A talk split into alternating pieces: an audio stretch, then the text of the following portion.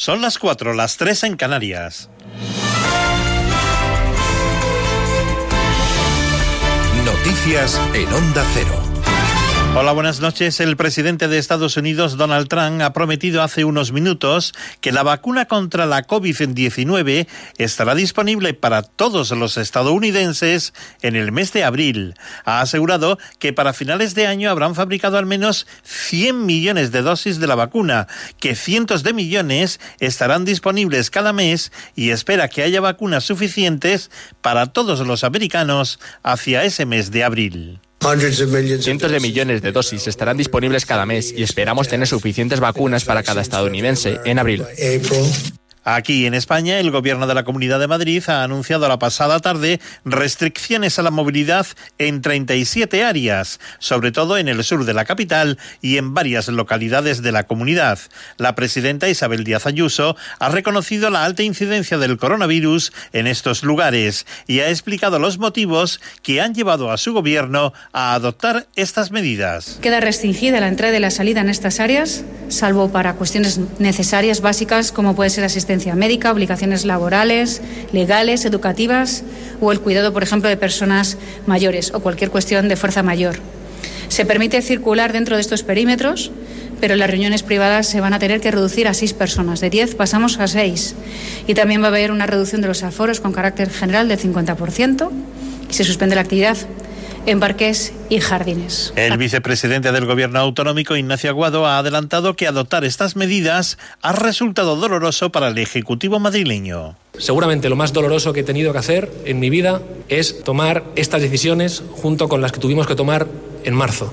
Que para un liberal la libertad es sagrada y que somos conscientes de que con estas decisiones estamos truncando proyectos, sueños, iniciativas y lamentablemente negocios pero también somos igualmente conscientes de que si no lo hacemos la situación será peor dentro de unos días. El juez de la Audiencia Nacional, Manuel García Castellón, ha citado como investigado al exministro del Interior, Jorge Fernández Díaz, en la pieza Kitchen, en la que se investiga una supuesta trama parapolicial para espiar al ex tesorero del Partido Popular, Luis Bárcenas. Eva Llamazares. El centro nuclear de la operación para espiar a Luis Bárcenas estaba en el Ministerio del Interior. El juez Manuel García Castellón ha llegado a esa conclusión y de ahí que cita declarar como imputado el 30 de octubre a su máximo responsable, Jorge Fernández Díaz. Desde su ministerio se dirigió y coordinó toda la operativa, presuntamente con su participación, y la de su segundo, Francisco Martínez. Pero además a Fernández Díaz le incriminan los mensajes que se cruzó con Martínez. La operación ha sido un éxito, se ha volcado todo en referencia posiblemente al volcado de los móviles de Bárcenas que facilitó el chofer pagado con fondos reservados. Hechos graves, dice el juez, cometidos por servidores del Estado. Es hora de investigar los indicios que proceden de evidencias sólidas, pero aún no de llamar a declarar ni a Dolores de Cospedal ni a su marido López del Hierro, a quienes la Fiscalía pedía imputar. De momento es precipitado, solo aparecen mencionados por terceros, pero el juez se reserva la decisión para cuando haya interrogado a Francisco Martínez, citado el 29 de octubre.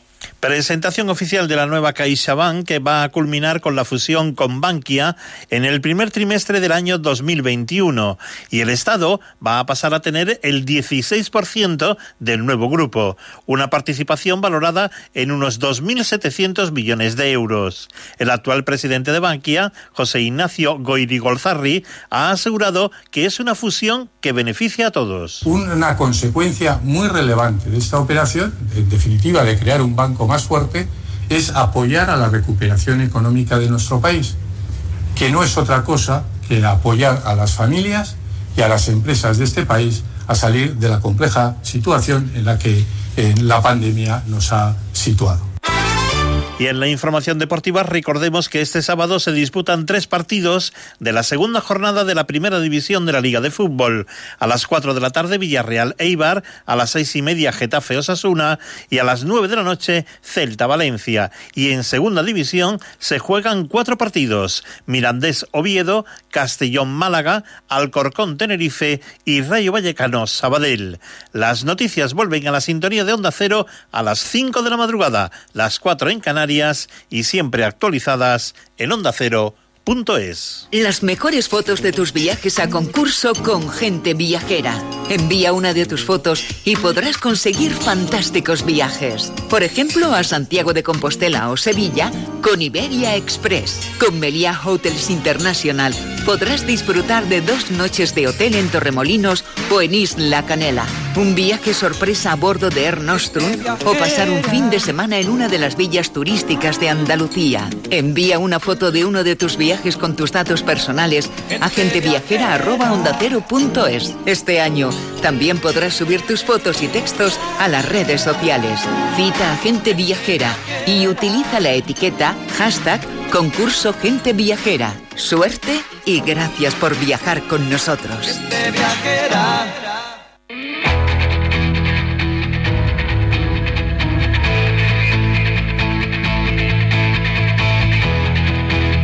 En Onda Cero, de cero al infinito. Paco de León.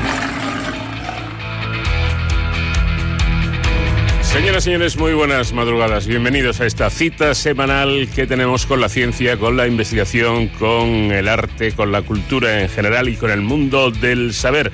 Durante las dos próximas horas pensamos acompañarles, si ustedes así lo tienen a bien, en estos uh, últimos días ya despidiendo prácticamente el verano de 2020.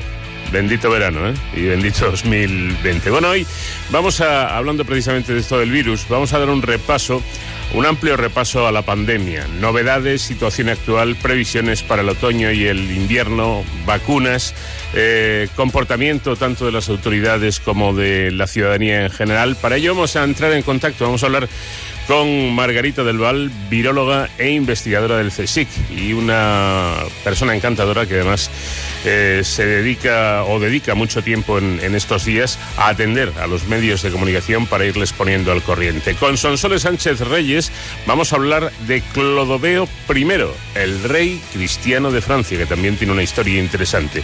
José David de la Fuente vuelve a hablarnos del cerebro en la segunda entrega de eh, algunos de los aspectos que ya comentamos la temporada pasada. En la segunda hora vamos a hablar con Gema Rodríguez Tarducci, que es responsable de genómica del Instituto de Investigaciones Biomédicas Alberto Sols. Eh, ¿Por qué vamos a entrar en contacto con esta investigadora? Pues porque estamos todos hablando de las PCR, PCR sí, PCR no, pero realmente sabemos lo que es una PCR. Sabemos, por ejemplo, eh, lo que significan esas siglas, PCR, cómo se hace, qué es, eh, qué es lo que mide, para qué valen. Bueno, pues de las PCR vamos a hablar también hoy en De Cero al Infinito. Y vamos a hablar también con María Dolores del Castillo, que es investigadora del Instituto de Investigación en Ciencias de la Alimentación, porque fíjense ustedes, dicen que el coronavirus está cambiando y cambiará aún más nuestra alimentación. Hasta ahí llegan las cosas. En Héroes sin capa dedicaremos hoy los minutos de nuestra sección a hablar de ciberseguridad y de gente muy joven, de personas muy jóvenes que son auténticos maestros en esto de la, de la ciberseguridad. En fin, dos horas por delante para um, disfrutar de lo que nos gusta con el comandante Nacho García en la realización técnica pilotando la Enterprise de Onda Cero y como invitado musical, una de las voces más importantes que ha dado la música española, Nino Bravo.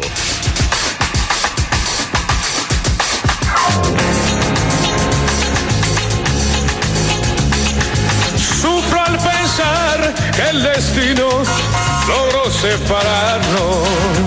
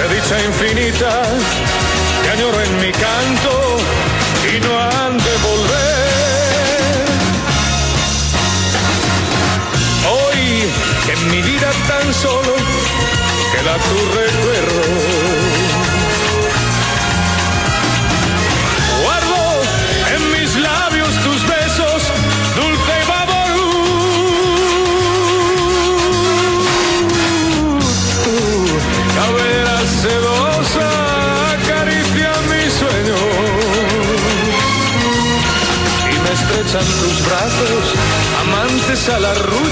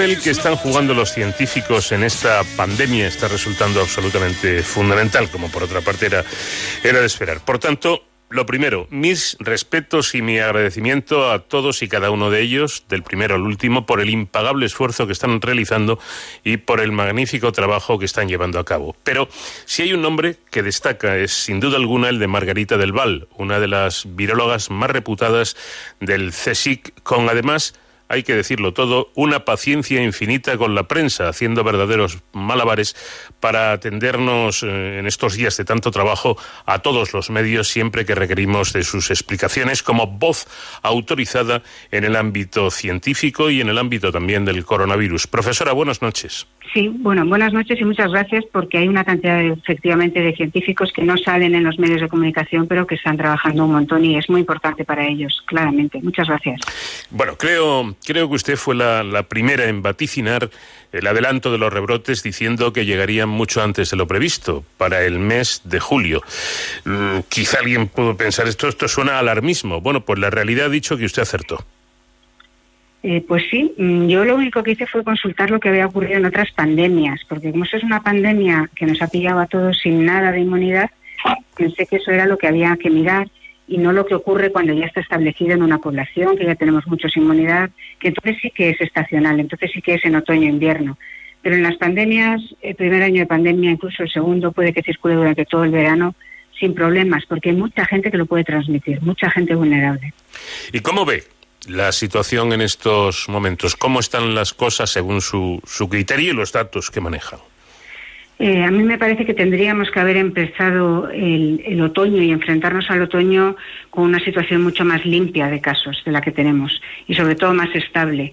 En España hay comunidades en las que todavía están subiendo el número de casos y se está llegando ya a límites que no son nada estables ni nada recomendables para empezar el otoño.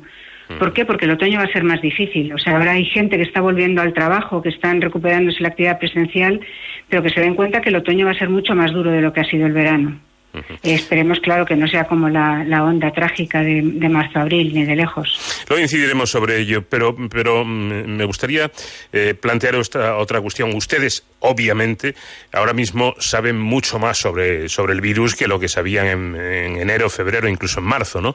Pero, ¿qué es lo que continúan ustedes sin saber sobre este dichoso virus? Sabemos mmm, muchas cosas, pero, por ejemplo, ahora de, de máxima actualidad, ¿no? Eh, qué pasa, eh, cuánto dura la inmunidad y qué pasa con esos primeros casos que están diciendo de, de personas que se reinfectan. Mm. Bueno, que hubiese reinfecciones nos lo esperábamos porque la inmunidad a muchas infecciones respiratorias no es muy duradera y nos reinfectamos con cierta frecuencia, pero siempre son infecciones en general más leves que la primera. La primera es la más dura y, y esa es la que ya, ya han pasado las personas que, que ya están infectadas. En estos seis meses, siete meses que llevamos, no se han descrito todavía ningún caso previo a estos muy recientes de reinfectados y parece que la idea era que si alguien se reinfectaba pasaba eh, una enfermedad tan leve que ni siquiera se detectaba. Otra posibilidad es que en estos seis meses todavía tuviesen insuficiente, una inmunidad suficiente para evitar las reinfecciones. Entonces, no sabemos si esto va a ser la norma con este coronavirus y cómo van a ser de graves o de leves. Primero hay que describirlas muy claramente. No vale con volver a dar una PCR positiva, no vale con volver a tener síntomas porque puede ser una recaída. Es importante que se pueda documentar claro que la secuencia del material genómico del ARN del virus de entonces y de la reinfección son algo distintos, para saber que es algo distinto. Y entonces preguntarnos cómo es la, la respuesta inmunitaria de esa persona, qué ocurre. En el caso que está mejor documentado, se ha visto que era una persona que había tenido una infección en Hong Kong, desarrolló anticuerpos, luego perdió los anticuerpos, en un control rutinario en el aeropuerto le, le dio la PCR positiva, efectivamente tuvo una reinfección y subieron inmediatamente los anticuerpos otra vez. Y la reinfección fue muy leve. Es el más documentado de todos. Pero ha habido otro caso en el que parece que eh, la reinfección ha sido algo más severa. Entonces, son muy pocos casos muy bien documentados, tenemos que esperar. ¿Qué quiere decir eso? Que si hay reinfecciones y, y la gente puede eh, multiplicar el virus de nuevo en su organismo, aunque, aunque fuese leve, esa persona puede contagiar ¿Qué quiere decir eso para cada uno de nosotros? Pues que quien haya ya tenido anticuerpos, que no crea que no es contagioso. Quizás está seguro, pero que puede contagiar a los demás. Entonces es cada vez más evidencia de que tenemos que tener mucho cuidado con que el pasaporte inmunitario no nos lo podemos creer. El tener anticuerpos no garantiza eh, que no podamos contagiar. Hay que seguir con todas las medidas que tienen los demás. Incluso con anticuerpos, por lo tanto, precaución. Los datos, profesora, de nuevos contagios, que ya son bastante altos, eh, pero, pero parece que, mm, em, que, muestran menor mortalidad, mueren menos enfermos, menos infectados. Eh, ¿Esto qué es lo que indica? Eso refleja que la, el tipo de población que se está infectando es muy distinta. La edad mediana, o que es parecida a la edad media de la población que se, que, que, que se reportó como casos en la primera oleada era de 60 años. Mm. En esta oleada es de 38 años. Uf. ¿Qué quiere decir eso? Que les están protegiendo muy bien los mayores de 60 años, de 50 a 60 años, se están protegiendo muy bien eh, los que tienen enfermedades crónicas porque esos no están enfermando. Se están protegiendo a sí mismos y están protegiendo a los demás del contagio con mascarillas, higiene, poca movilidad, pocos contactos, distancia, etcétera y por lo tanto los que no se están protegiendo de esa manera pertenecen al grupo de los más jóvenes. No son la mayoría de los jóvenes, pero pertenecen al grupo de los más jóvenes. Y por eso, eh, como estos tienen muchos menos síntomas, por eso se está viendo eh, que hay menos fallecimientos, menos hospitalizaciones. No porque el virus sea distinto, no porque la enfermedad sea distinta, porque el que entra en el hospital tiene una probabilidad parecida de ir a la UCI, eh, sino porque las personas son distintas. También ha mejorado algo, eh, los que van a la UCI están menos tiempo, eh, ha mejorado el conocimiento médico, aunque no tenemos mucho arsenal terapéutico todavía, pues los médicos ya saben mejor quién a quién tiene que ingresar y quién lo puede pasar aunque tenga síntomas en casa eh, y ahora lo aciertan mucho más que antes porque tienen mucho más conocimiento. O sea, seis meses es un adelanto importante. Se tienen un par de un antiviral y un, y un antiinflamatorio para tratar a los pacientes graves y muy graves, pero, pero en realidad para el grueso de las personas todavía no tenemos un tratamiento, todavía está en investigación y hace falta todavía la bala mágica, ¿no? La que de verdad eh, tenga un, buen efecto antiviral y temprano. Bueno, lo que parece es que, como está comentando la propia Margarita del Val, los, los datos hablan de mayor incidencia en jóvenes en esta segunda ola, incluso en niños, pero ojo, las personas mayores o los enfermos crónicos, no es que la historia en esta segunda ola no vaya con ellos, es que se están protegiendo mucho y por eso se infectan menos. También parece que, el, tiempo meteorológico influye poco, profesora. En, en, marzo fue, fue terrible, ¿no? Y, y, hacía frío, pero el calor tampoco puede con el virus. Aún así, ustedes eh, indican que el otoño y sobre todo el invierno serán peores. ¿Cuál es la causa? La causa es que cuando hace frío nos metemos en interiores y, en interiores estamos normalmente más aglomerados y más cerca unos de otros que cuando estamos en el exterior. Y la cercanía eh, facilita que por, por, el aire y por el contacto con superficies o con las personas se transmita más el virus y además facilita que el virus se comporte un poco, como yo digo, como un mal olor, que se concentre en el aire y entonces el virus concentrado eh, sea más infeccioso y se pueda contagiar más a la gente. Por eso hay que tener muy claro que los interiores tienen que estar ventilados. Cuando cambian de personas, ventilar, por ejemplo, entre clase y clase en, las universidades y en los colegios, ventilar.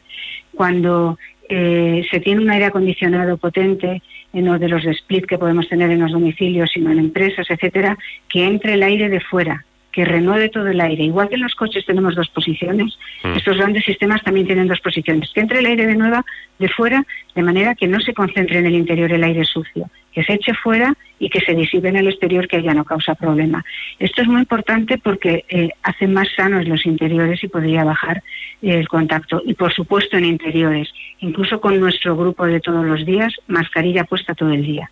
Mascarilla puesta porque esto es lo que nos va a proteger. Bueno, pues ven la, la, la importancia y sobre todo la diferencia, ¿no? De esto de, del invierno y el, el- el verano, en verano más tiempo en, en la calle, eh, donde estamos más protegidos al aire libre, en invierno más tiempo en casa y ojo, hay que ventilar, pero yo creo que además lo que ha dicho eh, la profesora del, del Val es, es muy gráfico, como si hubiera mal olor. Es decir, ventilar bien, no, no simplemente abrir un poquito la ventana. Bueno, y las PCRs negativas, profesora, las negativas, las que dicen que no tenemos el, el virus, ¿sirven para algo? eh, sirven para que en ese momento eh, nos puedan decir el día que te tomaron la muestra y de la manera en que te tomaron la muestra, ahí no tenías virus. Pero no garantizan nada, porque uno se ha podido infectar al día siguiente o al rato siguiente. Las PCRs, eh, cuando valen claramente es cuando dan positivo. Cuando dan positivo es cuando tienes la infección activa y, entonces es cuando hay que tomar todas las medidas, aislarte, avisar a todos tus contactos para que a su vez entren en cuarentena preventiva, porque pueden tardar unos, unos una o dos semanas en desarrollar la infección, en que el virus de la cara.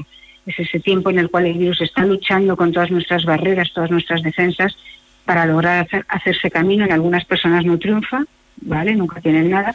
En otras personas triunfa incluso sin síntomas, y hay per- pero ya dan PCR positivo. Y hay personas en las que, bueno, pues los síntomas son muy tempranos, incluso desde el día uno. Entonces esa cuarentena de los contactos es importante, además del aislamiento de quien da PCR positivo. Entonces por eso es importante. Luego una PCR negativa también puede ocurrir, por ejemplo, yo he estado comiendo sin precauciones con una persona que me dice que ha dado PCR positivo. Si yo en ese momento voy rápidamente, comí ayer, me voy hoy rápidamente a hacerme la PCR y doy negativo, sobre todo en ese caso no dice nada, porque en mi cuerpo todavía no se ha podido empezar a crecer y a, y- y a amontonar el virus como para dar positivo en una PCR. Una PCR muy inmediata dice mucho menos. La que dice más es a los ocho días de la exposición. ¿Uno quiere esperar ocho días para saber si, si ha estado infectado? Pues debería poder esperar, salvo que sea de un grupo de riesgo o que las personas con las que tenga que hacer la cuarentena sean de grupo de riesgo o que tenga algún contacto de un grupo de riesgo. En esos casos hay que hacer una PCR pronto y luego cuando ya se ha dado tiempo a que se multiplique el virus. Por si acaso eres de las personas que en un día ya el virus te ha, ha saltado todas tus barreras, tu foso, tu muralla, tu aceite hirviendo de tu castillo, no ha saltado todo y te ha contagiado. Eh, pero mm, hacerla muy pronto de nuevo no te llega a decir nada. Por lo tanto, una PCR negativa no, no, es, no es como ya, si ya te dices vacunado. Una PCR negativa dice, el día que te tomaron la muestra y como te la tomaron, no tenías, no tenías ahí virus. ¿Y por qué cómo te la tomaron? ¿Porque la toman mal? No, no es que tomen mal las muestras, pero el virus empieza en un rinconcito de la garganta o de la nariz y se empieza a multiplicar. Y si justo ese rinconcito no es donde se toma la muestra, no es culpa del que toma la muestra, es que no está extendido, no pasa de cero a toda la mucosa de la nariz y de la, y de la faringe, no. Y a lo mejor no se pilla en, en una toma de muestra bien hecha. ¿eh? Y en cuanto a los test de anticuerpo, aunque ya explicaba que, eh, aunque aparezcan anticuerpos, esto no significa que no podamos contagiar, ¿no?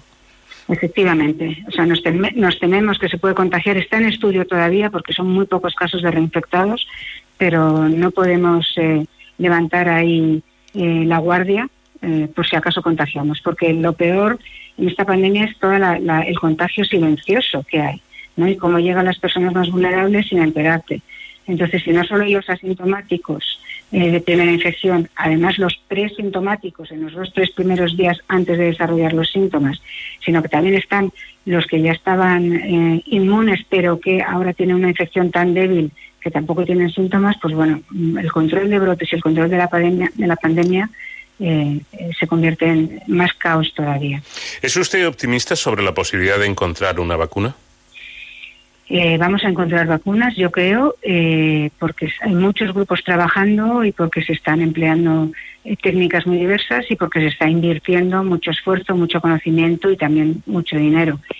Eh, también se está invirtiendo mucha transparencia y mucho énfasis en la seguridad. A pesar de lo acelerados que vamos, nos comunican cuando se tiene que parar por algún efecto adverso.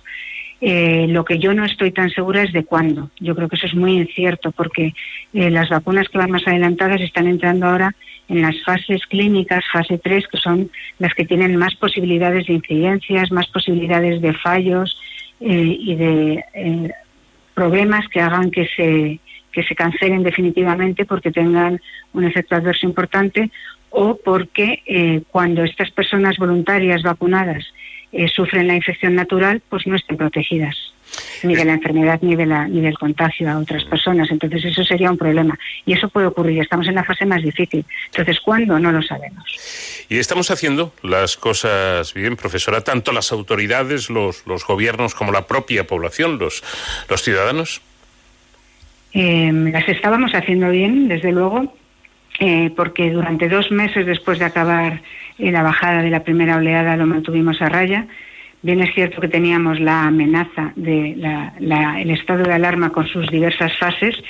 Cuando cesó el estado de alarma, eh, las comunidades autónomas no tomaron medidas que reemplazasen al estado de alarma, no tenían tanta preparación para hacer el rastreo, porque también lleva su tiempo, y los ciudadanos, al no tener las cosas prohibidas, nos relajamos bastante. Se prohibió la masca- se, se, se prohibió no llevar mascarilla en el exterior y eso lo hemos hecho casi todos. Pero realmente, como digo, solo los que han sentido que tienen, eh, que arriesgan la vida, que les va la vida en ellos, son los que más se han protegido y en eso se ha funcionado. Si es que es, es que la evidencia es muy clara. Todos lo estábamos haciendo muy bien y los que han seguido haciéndolo igual de bien, que es una mayoría, además de los de riesgo, una mayoría de los que no son de riesgo, eh, está funcionando, o sea que es que esa evidencia la tenemos, la vemos todos. Por lo tanto, lo que tenemos que hacer es seguir haciéndolo. Se deberían haber tomado más medidas. Yo creo que mm, las comunidades autónomas o locales o los que tienen autoridad para la gestión eh, deberían haber tomado en algún caso más medidas. Son impopulares siempre, pero sobre todo son impopulares cuando se toman tarde porque tienen que ser mucho más masivas y mucho más drásticas las medidas. Es mejor tomarlas antes que son de más corta duración y tienen menos impacto. Bueno, esperemos que mm, la tendencia mejore mm, y no haya que pensar en la posibilidad de, de tener un, un nuevo confinamiento. Hablo de un confinamiento nacional, como tuvimos en, en marzo. Yo, yo creo que no, porque sería muy sería muy injusto, sería muy desequilibrado con las diferencias que hay entre unas comunidades y otras, incluso entre unos barrios y otros de las grandes ciudades. Eh, yo creo que el confinamiento no es un no es un castigo, que nadie lo entienda así, de No, no. Es una ayuda para que para que se pare la pandemia, para evitar un mal mayor en, en- en las próximas semanas, pero es, a veces es necesario y, cuanto antes mejor. Y, y una última pregunta, profesora. ¿Hay, ¿Hay margen para pensar que en un tiempo razonable, claro, todo lo de tiempos razonables eh, muy flexible, todo volverá a ser como antes? A ver, qué razonable. Yo hablé desde es el principio, claro, de los años de la pandemia. Mm. Yo creo que cada vez, según vayamos asumiendo las cosas, pues estaremos más, más acostumbrados y nos costará menos. Eh, desde el punto de vista bioquímico, incluso en el cerebro, cuando una cosa ya la metemos en rutina, gasta mucha menos energía. O sea que, o sea, ya no, ya no es que nos cueste menos lavarnos los dientes todos los días, es que ni siquiera nos damos cuenta de que lo hacemos, no gasta energía. Entonces tampoco causará agobio otra vez me tengo que poner la mascarilla, sino que lo haremos de una manera automática y la mantendremos durante el día. No, pero por ejemplo, un, e- un evento Eh, con 50.000 personas, como puede ser un, un eh, eh, partido de fútbol o un concierto de 5.000, ¿eso, eso va a ser tardará. difícil? ¿Eso va a tardar mucho? Eso tardará mucho. Yo creo que eso tardará mucho. Eh, habrá que hacerlo en condiciones distintas. No podemos renunciar a la cultura eh, y habrá que hacerlo. Habrá que hacerlo de, de maneras distintas, pero tendremos que reinventarnos. ¿eh?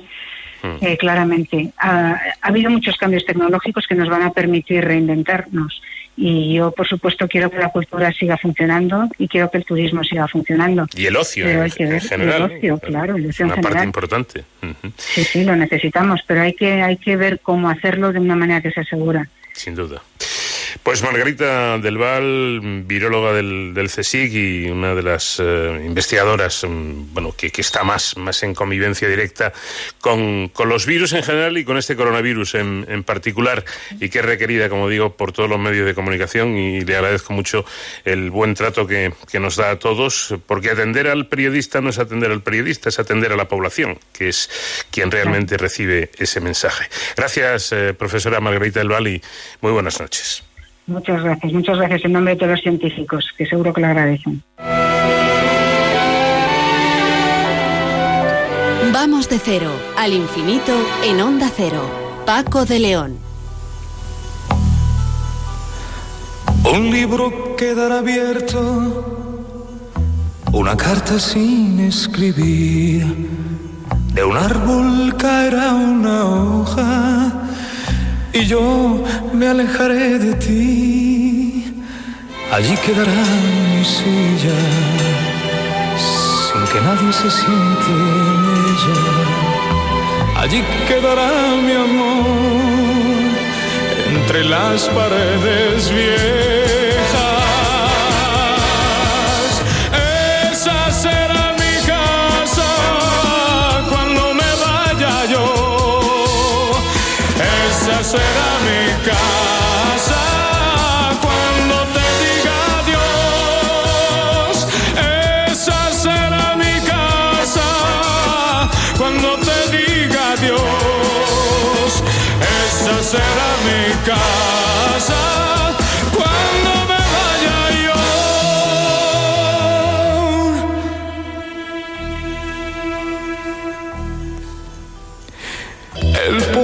Sobre los muebles cubre nuestras huellas. El viento borra el recuerdo, llevándose nuestro amor. Un cirio sin consumir caerá sobre la mesa, se apagará su luz y se cerrará una puerta.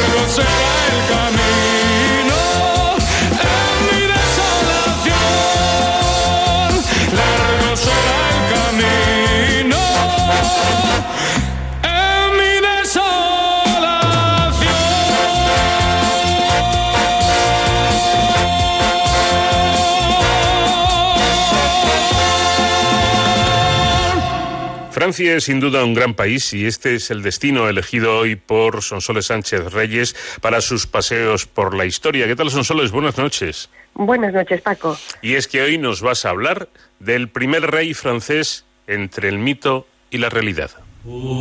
Así es. Clodoveo I, en francés Clovis, que vivió entre los siglos V y VI, fue el primer rey cristiano de Francia, cuyos territorios unificó bajo su corona en una extensión parecida a la actual y quien estableció la capitalidad del país en París. Fundó la primera dinastía de reyes de Francia, la dinastía merovingia, descendientes de Meroveo, un jefe militar franco. La dinastía sobrevivió a Clodoveo más de 200 años, hasta la llegada de los carolingios. En honor de este primer monarca, la mayoría de los reyes franceses se han llamado Louis, Louis, forma simplificada de Clovis. La figura del rey Clodoveo está envuelta en una aureola mística unida al nacionalismo patriótico francés. Era hijo del rey del territorio de Tournai, Childerico I, jefe de un pueblo que formaba parte de los francos, cuya etimología significa los valientes.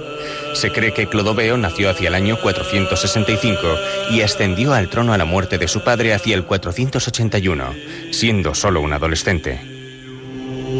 En el año 486, Clovis inició campañas militares en las que se tomaban botines en iglesias. En una de esas ocasiones se produjo un episodio legendario, y es que tras la victoria en Soissons, habiendo cogido un jarrón uno de los soldados, Clovis le ordenó que lo devolviera al obispo a quien pertenecía. El soldado tiró el jarrón al suelo diciendo que prefería destrozarlo antes de reintegrárselo al obispo. Clovis entendió que no era el momento para amonestar al soldado, pero no olvidó la indisciplina. Un año más tarde, pasando revista a sus tropas, vio que el mismo soldado no había mantenido sus armas en buen estado y le decapitó. Le decapitó mientras le dijo, acuérdate del jarrón de Soissons, una frase que ha pasado al acervo del imaginario colectivo francés. Siendo un franco, Clovis era pagano. No obstante, mantenía buenas relaciones con los obispos franceses, en especial con el futuro San Remigio, San Remy, obispo de la ciudad francesa de Reims. Clodoveo se casó en el año 493 con la princesa Clotilde, hija del rey de los Borgoñones, que era cristiana. Con ella tuvo cinco hijos, de los que uno murió en su primera infancia. También tuvo un hijo con una princesa de los francos del Rin. Por influencia de Clotilde, Clodoveo sopesaba convertirse a la fe cristiana. La decisión definitiva la tomó durante la batalla de Tolbiac contra los alamanes. Viendo a su ejército casi vencido, Clovis se encomienda a Cristo con la frase, Dios de Clotilde, ven en mi socorro. y promete que si gana la batalla se convertirá al cristianismo. Acorralado en pleno centro de la batalla, Clodoveo se encontraba a punto de ser capturado cuando inesperadamente el jefe alamán muere, alcanzado por una flecha, lo que hace a su ejército huir de pánico y da la victoria a los francos. Así fue como el rey Clodoveo se convirtió al cristianismo, recibiendo instrucción en la doctrina de manos del obispo San Remigio. Cuentan las crónicas que cuando le narraba la pasión de Cristo, Clodoveo se indignaba al oír las ofensas que le infligían y exclamaba golpeando con su lanza en el suelo. ¿Por qué no estaría yo allí con mis francos? Finalmente, el día de Navidad del año 496, el rey Clovis fue bautizado por San Remigio junto con 3.000 guerreros francos. Ese momento fue conmemorado por el Papa Juan Pablo II en una visita a Reims con motivo de cumplirse los 1500 años, en 1996. Según la tradición, San Remigio bautizó al rey Clodoveo y pronunció las palabras. Inclina la cabeza, venera lo que has quemado y quema lo que has venerado. La tradición enraizada en la historia de los francos, escrita décadas después por el obispo San Gregorio de Tours, cuenta asimismo que en el momento del bautismo Clovis estaba recubierto de unas vestiduras blancas como símbolo de pureza, y al ser sumergido en las aguas se produjo un hecho sobrenatural. Unos ángeles bajaron del cielo una ampolla con un óleo sagrado para ungir al rey. Ese recipiente se conocería en los siglos sucesivos como la Sagrada Ampolla y se guardaría en un relicario de oro. Con el óleo se ungía a todos los reyes de Francia el día de su coronación en la Catedral de Reims, reproduciendo así el ritual de aquel primer monarca, Clovis. En 1793, en pleno fervor revolucionario, un diputado de la convención llamado Philippe Ruel rompió la ampolla en la plaza pública. Se pudieron recoger unos fragmentos y recuperar parte del óleo.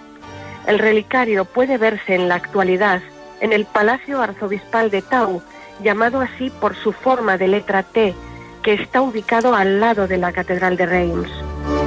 El año 507, Clovis vence a los visigodos en Buil y da muerte a su rey Alarico II. Tras sus éxitos militares, que le llevan a engrandecer su territorio y consolidar su fama, en el año 508 Clovis visita en Tours la tumba de San Martín, el apóstol de las Galias, y es llevado a hombros por la ciudad como los romanos portaban a los generales vencedores. También es honrado por el emperador de Oriente Anastasio I con el título de patricio. El 27 de noviembre del año 511, Clodoveo muere en París a la edad de 45 años.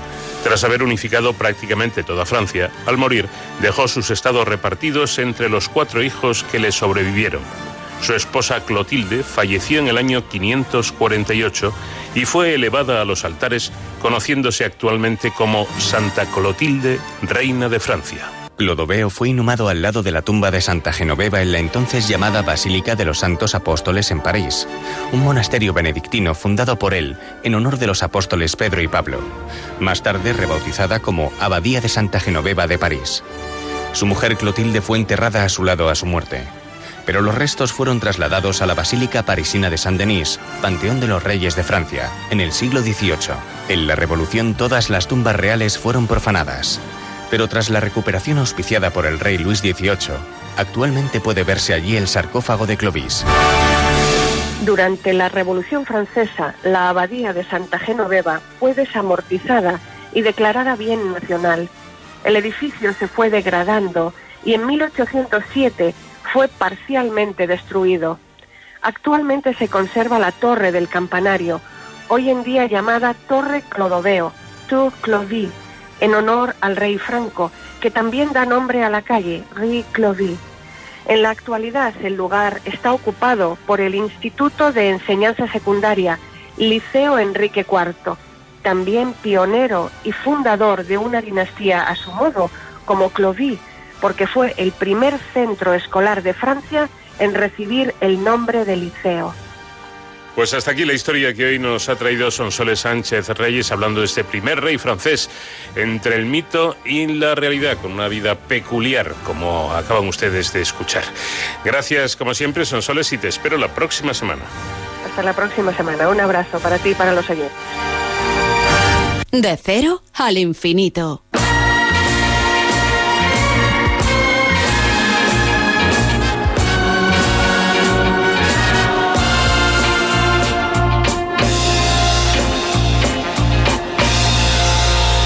Qué te estoy queriendo.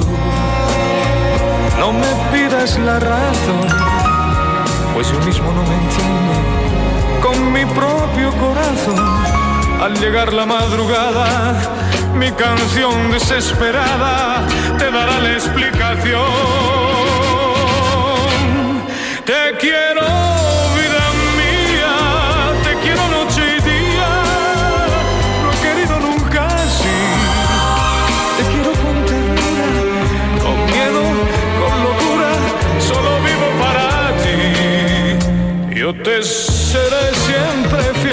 Pues para mí quiero en flor ese clavel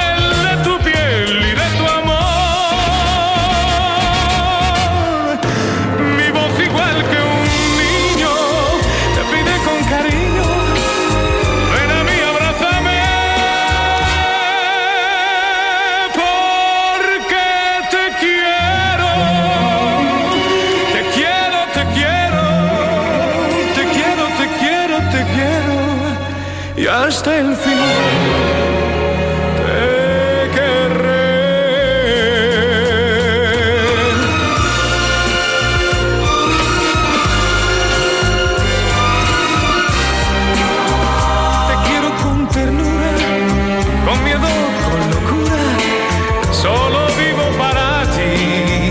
Y yo te seré siempre fiel, pues para mí quiero en flor.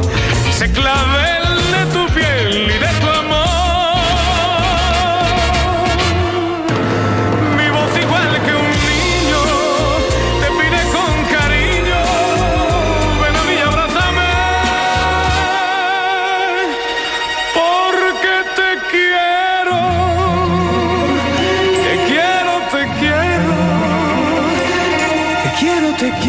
te quiero,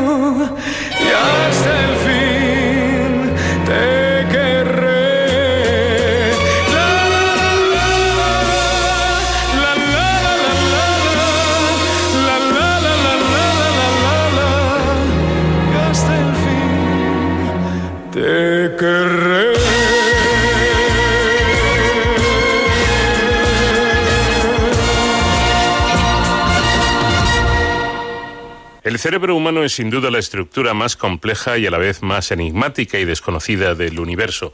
Ha evolucionado desde hace unos 4.500 millones de años y en los dos últimos millones se ha ido diferenciando del cerebro del resto de primates con los que antes el ser humano constituía un tronco común. En esta última etapa el cerebro humano ha aumentado considerablemente de tamaño y ha desarrollado muchas, mucho más aquellas partes relacionadas, sobre todo con la capacidad cognitiva y con el lenguaje, factores que, por otra parte, entre otros, nos diferencian del resto de animales. En el programa anterior, como resumen de sus intervenciones el año pasado, la temporada pasada, sobre el cerebro, el profesor de la Fuente nos fue desgranando algunos aspectos de cómo es y cómo funciona, que es tanto como decir cómo funciona la vida. Pero todavía quedan muchas cuestiones interesantes sobre este órgano tan fundamental a las que va a dedicar el programa de hoy. Buenas noches, José David. Eh, buenas noches, Paco, y nuestros amables oyentes. Bueno, empezamos con un mito. ¿Es cierto que los humanos, eh, como, como se dice frecuentemente, solo utilizamos el 10% de nuestro cerebro? No, no, no es cierto. Esta es una leyenda atribuida falsamente a Einstein. Las actividades que realizamos utilizan todas las partes del cerebro. Otra cosa es que cada persona desarrolle mejor alguna zona y así sobresalga en alguna habilidad o capacidad intelectual, artística o deportiva. Pero no, no. Eh, todas las personas desarrollamos todas las partes de nuestro cerebro. A propósito de Einstein, su cráneo se conserva en Formol en la Universidad de Kansas. Se realizó un estudio completo para analizar su anatomía, pero salvo la cisura que divide el cerebro en dos partes, que él la tenía quebrada, lo que no es muy normal, y salvo algunos abultamientos en la zona relacionada con el pensamiento matemático y el razonamiento cognitivo, no se vieron grandes diferencias con el cerebro de otras personas. Por cierto, recuerdo que a nuestros oyentes les sorprendió mucho que el cociente intelectual de Marilyn Monroe, ya saben, eh, guapa y rubia igual a tonta, que eso es una mentira por otra parte, fuera parecido, el cociente intelectual de Marilyn muy parecido al de Albert Einstein. Así, así es, como hicieron las mediciones en su tiempo. Marilyn era una mujer muy inteligente que se ocultaba tras el papel de frívola que la tocó representar con frecuencia en el cine, pero era muy inteligente. Y gran actriz, por cierto. Estas leyendas sobre Marilyn y sobre Einstein nos llevan a otra pregunta. ¿Hay diferencias entre el cerebro de un hombre y el de una mujer? Eh, pues mira, Paco, hasta hace poco se pensaba que sí, de lo que se deducía la diferente capacidad para determinadas funciones. En la actualidad, cualquier neurocientífico nos dirá que no hay diferencias significativas por razón del género. Vamos, que ante un cerebro es difícil establecer si perteneció a un varón o a una mujer. Bueno, una cuestión muy interesante del cerebro es su capacidad de moldearse ante determinadas funciones que realizamos. Recuerdo que en la etapa anterior del programa nos hablabas de que era muy flexible y permeable, de modo que reaccionaba en su estructura anatómica a determinadas funciones cuando se repetían con frecuencia. El cerebro de una persona que en un periodo de su vida practica la memoria cambia para optimizar estas funciones. En efecto, esto se ha comprobado con estudiantes de oposiciones que deben memorizar un amplio temario en muy poco tiempo. Creo recordar que ponía el ejemplo de los taxistas de Madrid o de cualquier otra gran ciudad, que para conseguir la licencia son sometidos a un examen memorístico muy complicado. Deben conocer al dedillo todos los trayectos para ir de uno a otro lugar, lo cual es muy complicado. Pues se ha comprobado que en esa época de preparación determinadas zonas de su cerebro se activan y agrandan para después reducirse paulatinamente a su tamaño anterior. Bueno, me llamó la atención tu explicación sobre un hecho que todos experimentamos cuando recibimos estímulos agradables de alguna acción externa. Se dice, por ejemplo, que el deporte genera en el cerebro unas sustancias denominadas endorfinas que prolongan en el tiempo la sensación de bienestar e incluso de euforia siempre que el deporte, claro está, se haya practicado sin llegar a los límites de excesivo cansancio. Según comentaste en la etapa anterior, estas sustancias abren puertas en las neuronas para que entren elementos que provocan su, su descarga, produciendo una tormenta de descargas eléctricas que prolongan nuestro bienestar. Así es. Estas sustancias que abren y cierran las puertas de las neuronas se denominan neurotransmisores. Las endorfinas forman parte del cuarteto denominado de la felicidad, junto a la dopamina, la serotonina y la oxitocina. Generan bienestar, buen humor y estados de ánimo creativos para el arte. Así, la misión del antidepresivo más conocido, el Prozac, consiste en estimular la segregación de serotonina para convertir la depresión. Bueno, otro aspecto interesante del cerebro es el de la edad a la que ofrece mayor rendimiento. Creo que distinguías el tipo de actividad según fuera de carácter matemático o científico, o de expresiones artísticas como la literatura, la filosofía, la pintura o incluso la música. ¿En qué momento ofrece el cerebro mayor rendimiento? Depende, como has dicho, del tipo de actividad. No se puede responder, por tanto, con exactitud a una cuestión tan compleja, pero yo encuentro tendencias muy marcadas en personas que brillaron en distintas actividades. Sí, según tu opinión, el pensamiento abstracto y matemático ofrece sus mayores logros antes de los 30 años, mientras en el mundo del arte las mejores obras se han generado a edades tardías, a edades de sus creadores. Eh, pues la historia apunta en esta dirección. Einstein tenía 25 años cuando envió a una revista científica tres artículos prodigiosos, cada uno merecedor de un premio Nobel. Uno de ellos trataba precisamente sobre su teoría de la relatividad especial. Newton tenía esa misma edad cuando descubrió la ley de la gravitación universal. Y Maxwell tenía 29 años cuando de forma magistral redujo a cuatro leyes todo el electromagnetismo. Y así podría seguir mostrando mucho más ejemplos de la historia del pensamiento matemático abstracto, no experimental, que fueron descubiertos en su mayoría por personas muy jóvenes. Sí, pero sin embargo en el mundo de la pintura, los grandes maestros como Velázquez, Rubens, Rembrandt, Goya o Tiziano pintaron sus obras mejores en edad madura, por encima de los 50 años. Velázquez no gozaría de la relevancia que tiene si hubiera muerto antes de los 50 y no hubiera pintado nada más y nada menos que las meninas o las hilanderas. Tienes razón.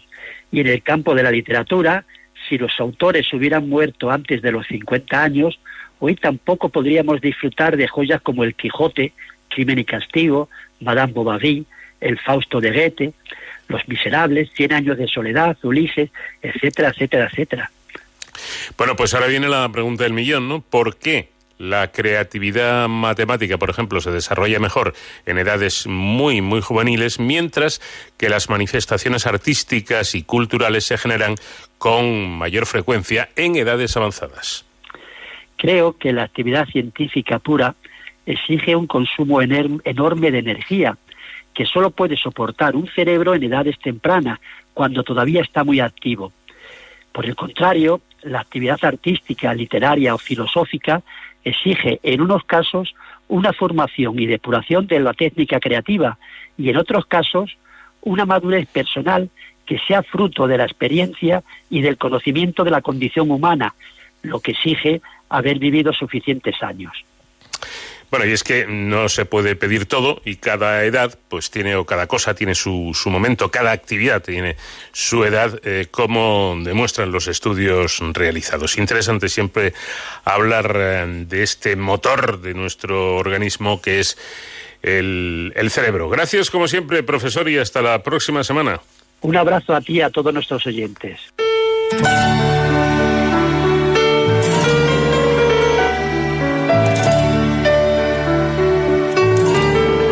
Cero al infinito.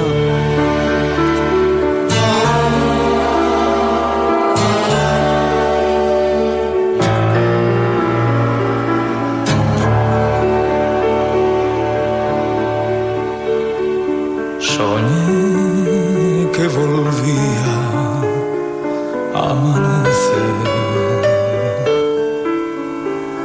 Soñé con otoños ya lejanos.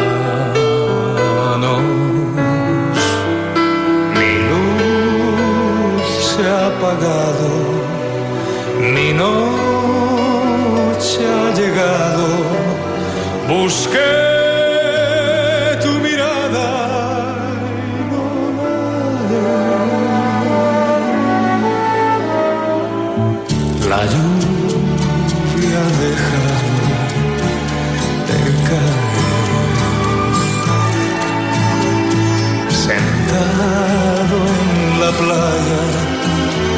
del olvido,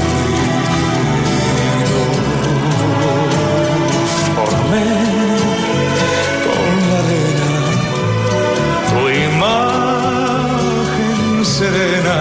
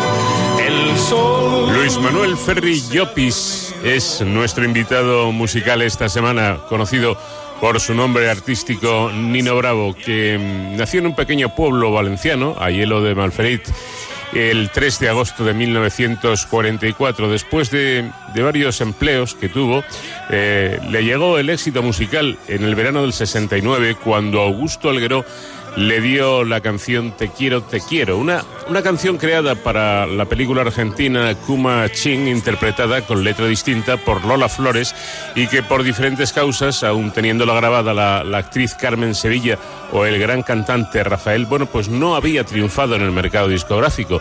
Nino consiguió con ella un éxito arrollador. A Te quiero, te quiero le siguieron Voy buscando, Esa será mi casa, Puerta de amor, mi gran amor, Noelia, mi querida mamá, cartas amarillas, un beso y una flor y un largo, etcétera. Eh, América, América, por supuesto. Participó en la selección para el Festival de Eurovisión en dos ocasiones. En la primera, en 1970, se presentó con el tema Esa será mi casa, no consiguiendo llegar a la final, que por cierto ganó Julio Iglesias con Gwendolyn. La segunda y más recordada fue en el programa Pasaporte a Dublín, donde quedó en tercera posición siendo elegida la cantante Karina como representante de nuestro país. En julio del año 70 participó en la tercera Olimpiada Musical de la Canción, celebrada eh, precisamente ese, ese año con la canción el adiós también de Augusto Alguero. Lamentablemente un- una muerte prematura y muy temprana acabó con la gran carrera de una de las voces más impresionantes que ha dado la música de nuestro país. Nino Bravo es hoy nuestro invitado musical y con él estamos recordando algunos de sus grandes éxitos. Llegamos a la información, a las noticias llegadas a la redacción de Onda Cero. Y de inmediato seguiremos hablando de lo que nos ocupa y de lo que nos gusta, de ciencia, de arte, de historia, de todo lo que tiene que ver con el conocimiento. La playa del olvido, formé con la arena tu imagen serena, tu pelo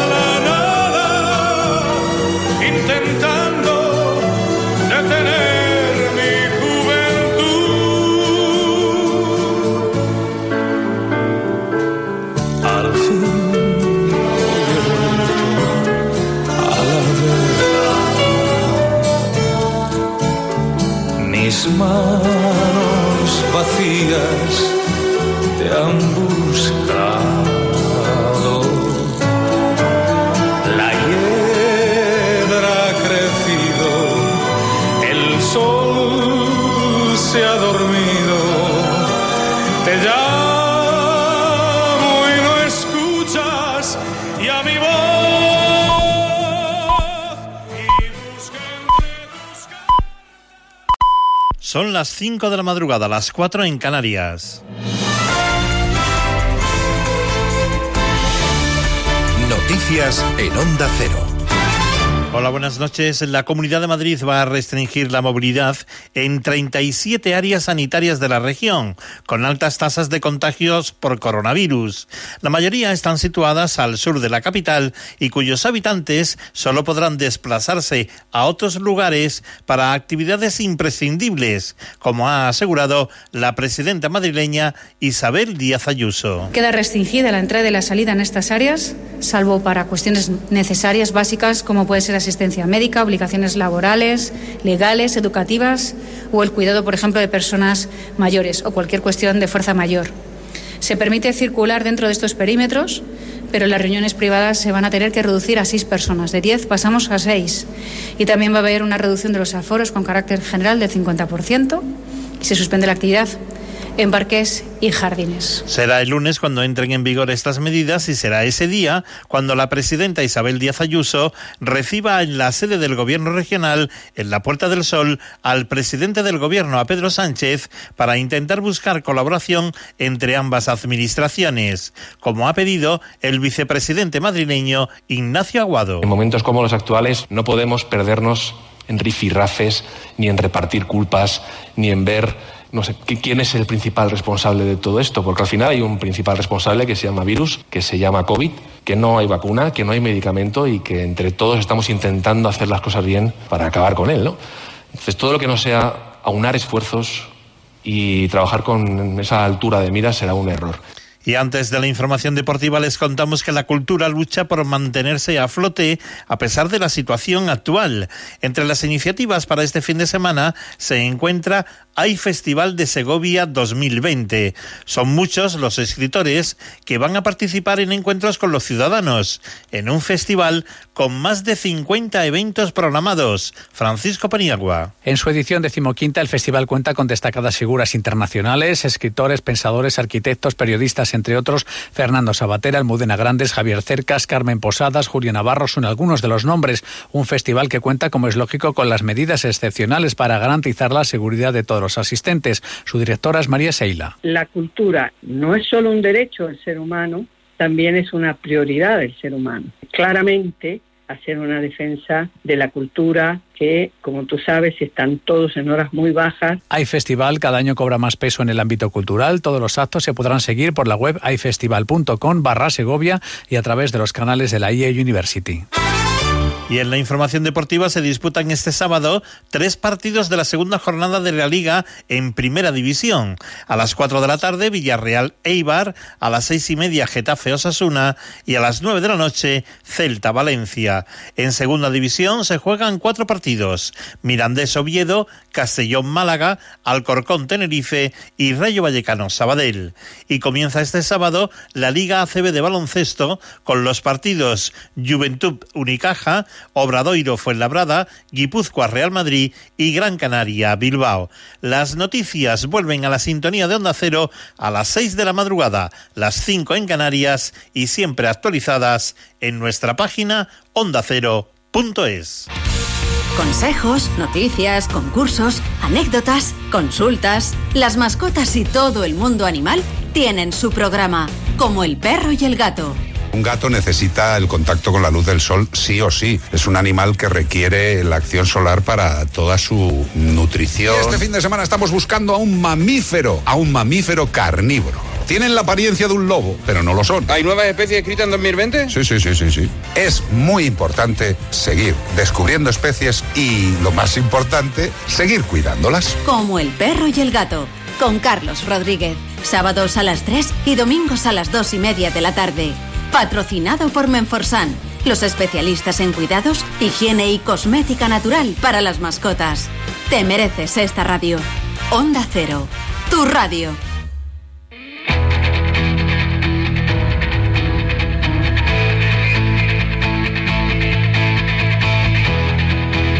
En Onda Cero, de cero al infinito.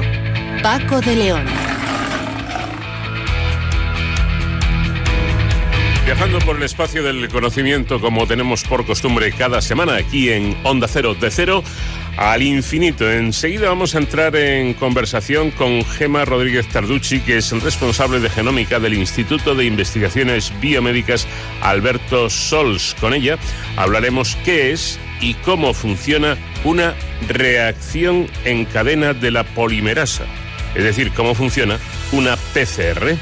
Eh, hablaremos después con María Dolores del Castillo, que es investigadora del Instituto de Investigación de Ciencias de la, de la Alimentación, porque esto de la COVID 19. Esto de la pandemia está cambiando muchas cosas y dicen los expertos que el coronavirus cambiará también nuestra alimentación. De hecho, ya se está notando, aunque quizá el asunto venga de antes de la pandemia, antes del virus, pero con, con esta pandemia quizás se ha acrecentado un poco más. Y en Héroes sin capa, la sección dedicada a la seguridad y a las emergencias, vamos a hablar hoy precisamente de una seguridad muy importante en los tiempos en los que vivimos, la ciberseguridad. Y de los, eh, algunos de los mayores expertos en ciberseguridad son gente, o es gente muy joven que precisamente se dedica a dar cursos, a formar a personas muchas veces más mayores eh, para que sepan cómo protegerse ante un posible ciberataque. Y por supuesto con Nacho García los mandos técnicos seguiremos disfrutando de la música, de las grandes canciones, de esa gran voz de Nino Bravo.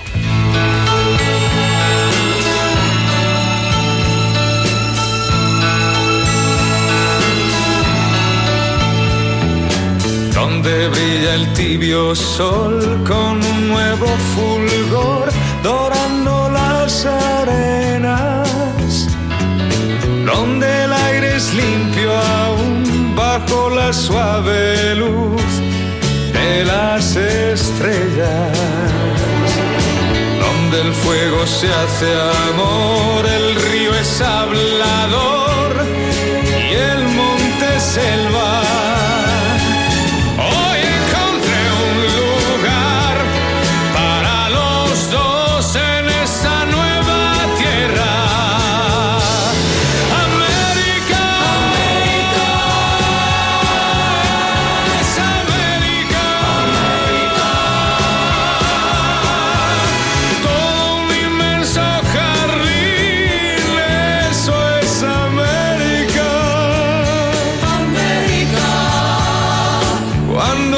Cuando Dios hizo el Edén, pensó en América.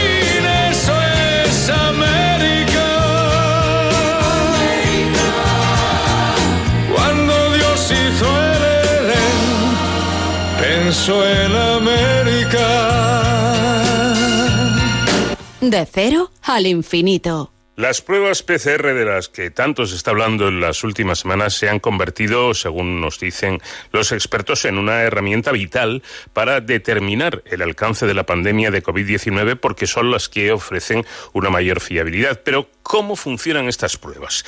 Básicamente, dicen también los expertos que consiste en amplificar un fragmento del material genético del paciente para observar si contiene material eh, genético ARN del virus SARS-CoV-2.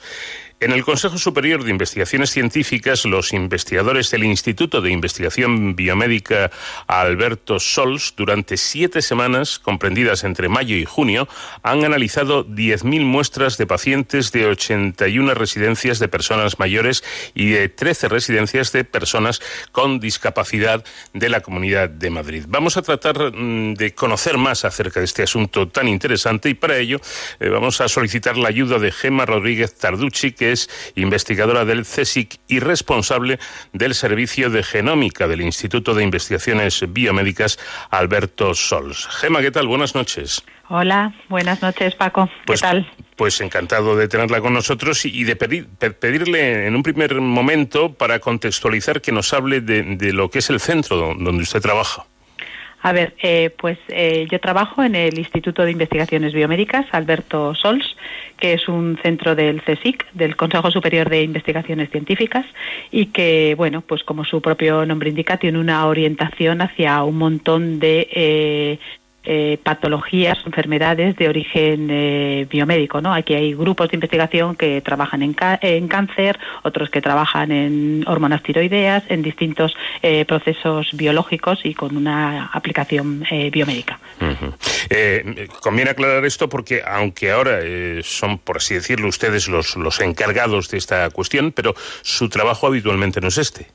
No, efectivamente, nuestro trabajo, eh, nosotros somos un centro de investigación básica, ¿vale? Y los laboratorios, incluso como el mío, el Servicio de Genómica, pues eh, nos dedicamos habitualmente a dar apoyo a los investigadores en temas eh, de, los- de las líneas de investigación que ellos realizan. Nosotros no somos, en principio, un laboratorio de diagnóstico. Lo que pasa que la coyuntura de la pandemia, pues nos permitió, eh, si no tengo, si no estoy equivocada, ser el único centro del CSIC, creo que junto con otro en Cantabria, que nos hemos dedicado a hacer este tipo de pruebas de detección del SARS-CoV-2 en, determinados individuos. ¿vale? Pues va- vamos al asunto central que motiva esta entrevista, porque usted dice eh, que una PCR es una fotografía instantánea en un momento determinado. Y yo le pregunto, ¿quiere esto decir entonces que esta prueba solo asegura el momento en el que se hace? Efectivamente, esto no es eh, un test serológico. Los test serológicos que, en los cuales buscamos eh, la presencia de anticuerpos o IgGs o IgMs nos dan un poco una información de, de cuál ha sido la, la vida del, del individuo frente eh, inmunológicamente frente a un determinado patógeno, en este caso frente a un virus, ¿no? Eh, si no hay anticuerpos, pues no se ha infectado, no se ha, si hay anticuerpos de un isotipo, de otros, si el, título de anticuerpos es mayor o menor, ¿vale? Pero podemos tener un histórico de lo que ha pasado en el individuo, ¿no? Cierta información sobre su historia.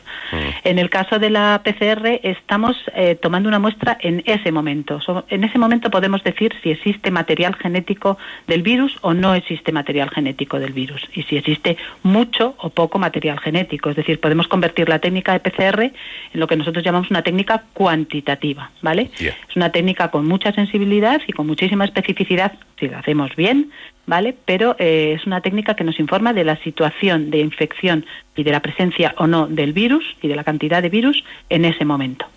Eh, entonces, por ahí puede venir la controversia, pregunto, de lo de PCR sí o PCR no.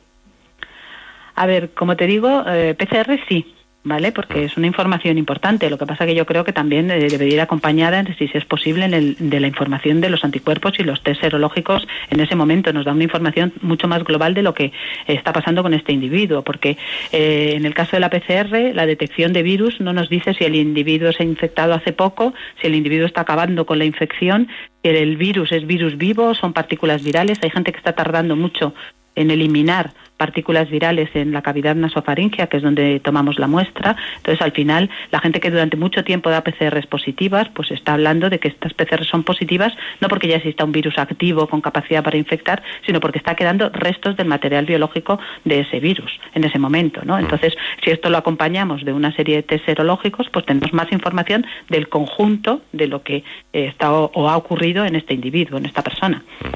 La reacción en cadena de la polimerasa, eh, la PCR, valió un premio Nobel y data de los años 80 del siglo pasado. Pero, ¿en qué consiste una PCR? A ver, una PCR, mm, yo para que la gente que no entiende nada de, ciencia y de biología lo entendiera, yo diría que una PCR es como si fuese una fotocopiadora. Mm. A ver, yo tengo un molde, puedo tener molde o no tener molde, es decir, puedo tener folio que voy a fotocopiar o folio que no voy a fotocopiar. La, la PCR me da a dar una señal positiva, única y exclusivamente si hay folio, si hay un molde inicial, ¿vale? ¿Qué hago con la PCR? Amplifico, hago muchas fotocopias de ese molde, muchas fotocopias de ese molde concreto, ¿vale? Yo puedo diseñar la PCR para SARS-CoV-2 o la podría diseñar para otro patógeno o la podría diseñar pues para detectar si un individuo tiene una mutación en un gen concreto, ¿vale? Pero cuando yo la diseño para un una serie de para un virus concreto, lo que estoy intentando hacer es amplificar mucho el material genético de ese virus para poder detectarlo. Es que las cantidades son tan pequeñas que si no aplico esta técnica no puedo detectarlo. Entonces, claro, el problema también de la PCR es las contaminaciones. Tengo que tener mucho cuidado para que la muestra no se me contamine con la de otro individuo, con la de otro paciente, porque si yo la contamino voy a dar un positivo cuando el problema ha sido la contaminación. Es una técnica tan potente que amplifica de una forma exponencial el material genético tantísimo que yo tengo que tener mucho cuidado y ser muy cuidadoso a la hora de trabajar en un laboratorio eh, que tiene que ser un laboratorio obviamente especializado en biología molecular. Claro, esta prueba, por tanto, abriendo un paréntesis eh, sobre el coronavirus no solo sirve mm, para investigaciones biomédicas, sino que se utiliza también eh, para, para, muchas más cosas, ¿no? como análisis criminológicos, estudios paleontológicos o también la obtención de diagnósticos. Sí, sí, efectivamente la técnica de PCR tiene infinitas aplicaciones hoy en día. Desde luego es una técnica que se utiliza, por ejemplo, en la identificación de individuos, en todo lo que son tecnología, técnicas de, de, genómica, de genética forense, ¿vale? También en la identificación de especies, o en la vamos es la, aplicación de la PCR las aplicaciones son infinitas se utiliza en diagnóstico dentro de los hospitales es la base es la base para tener mucho material genético de algo que yo estoy buscando que yo trato de identificar vale o sea lo que la podría aplicar luego pues con muchísimas aplicaciones y en qué se diferencia esta PCR del descubrimiento que hizo en su momento Margarita Salas que servía también para amplificar para como usted explicaba muy gráficamente eh, hacer muchas fotocopias eh, de del material que tenemos? ¿En qué se, se diferencia? Vale, para, para que la PCR funcione, eh, la técnica que se hace en unos equipos concretos que se llaman termocicladores, mm. eh, lo que yo voy haciendo para esas amplificaciones, para esas fotocopias continuas, es eh, modificando mucho la temperatura de una enzima que se llama una DNA polimerasa, ¿vale? Es una enzima que tiene que ser eh, resistente a esos cambios de temperatura. En algunas ocasiones eh, la temperatura a la que ocurre la reacción es 60 grados, luego tengo que subir a 95 100 grados, volver a subir a 60, a 72. Estos cambios de temperatura no los aguanta una polimerasa normal. Una polimerasa es una enzima que tenemos en nuestras células que lo que hace es copiar material genético. Obviamente la polimerasa de las células de humanas o de cualquier organismo no están preparadas para esos cambios y esas fluctuaciones de temperatura. Entonces necesitamos enzimas que se han aislado de condiciones o de microorganismos que viven en situaciones muy extremas, que son las que nosotros utilizamos para que puedan soportar esos cambios cíclicos de temperaturas que se producen durante la reacción de PCR. Eh, pero es que además, y hablando de cambios, hay que, hay que llevar a cabo un paso importante en esta prueba, corríjame si me equivoco, y es convertir el ARN en ADN. ¿Cómo se realiza este cambio? Efectivamente. A ver, el proceso es el siguiente. Vamos a empezar desde el principio. Lo primero es de tomar la muestra al individuo, ¿vale? En el caso nuestro, los, eh, las muestras eran hisopos nasofaringeos de eh, personas que estaban en residencias de la Comunidad de Madrid o bien de residencias de ancianos. Los hisopos, perdone, los hisopos, perdone, son los bastoncillos estos, Sí, los bastoncillos que te meten así por la nariz a un espacio ahí, que es un poquito desagradable la prueba, pero bueno, mm. eso también es importante, hay que tomar la prueba bien, ¿vale? Hay que frotar un poquito con el hisopo dentro, aunque eh, la persona se queje un poco, pero para que la toma de muestra eh, sea buena, ¿vale? Tomar y restregar un poquillo ahí para sacar la mayor cantidad de muestra. Eso se mete luego en un buffer de conservación, ¿vale? Porque primero para aislarlo y luego para conservar la muestra. Y eso era lo que nosotros eh, diariamente recibíamos aquí en el Instituto de Investigaciones Biomédicas y que rápidamente trasladábamos, como eh, estábamos hablando de un momento muy duro de la infección y de la pandemia, nosotros esas muestras las, las trasladábamos al Departamento de Microbiología de la Facultad de Medicina, que lo tenemos cruzando aquí el parking de del instituto, ¿vale? Y allí, dentro de un laboratorio de nivel de bioseguridad 3, era donde abríamos estos tubos, ¿vale? Y procedíamos a lo que llamamos la inactivación de la muestra, ¿vale? Podemos encontrarnos un individuo que no tenía virus o que sí lo tenía, ¿vale? En cualquier caso, la muestra se inactivaba con una solución de inactivación. Ahora lo que tenemos que hacer es extraer el material genético de que tenemos en esa muestra y que corresponde, si hay virus, al material genético del virus, pero también el material genético de eh, células del epitelio de la cavidad del paciente, ¿vale? Luego hacemos una extracción de material genético total. ¿Qué pasa con el SARS-CoV-2? Pues el SARS-CoV-2 es un coronavirus. Los coronavirus son virus RNA, ¿vale?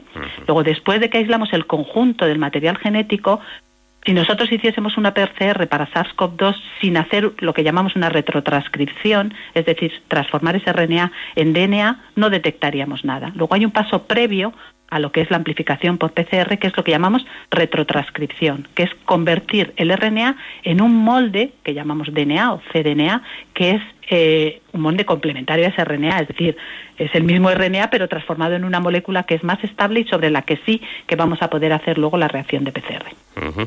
Bueno, yo creo que está eh, bastante claro eh, y accesible, que es de lo que se trata, para que entendamos cómo se hace ese paso tan importante de, del, ARN a convertirlo en, ADN. Em, hay otra cosa que me llama la atención, que me causa curiosidad, y es cómo consiguen ustedes aislar el material genético del resto de los componentes celulares. No, en principio no lo aislamos, trabajamos con un material genético total. Lo que pasa que la PCR, la que luego vamos a hacer en el laboratorio después de la extracción, es la que amplifica de forma específica el material genético del virus. El resto del material que haya por allí a nosotros no nos interesa.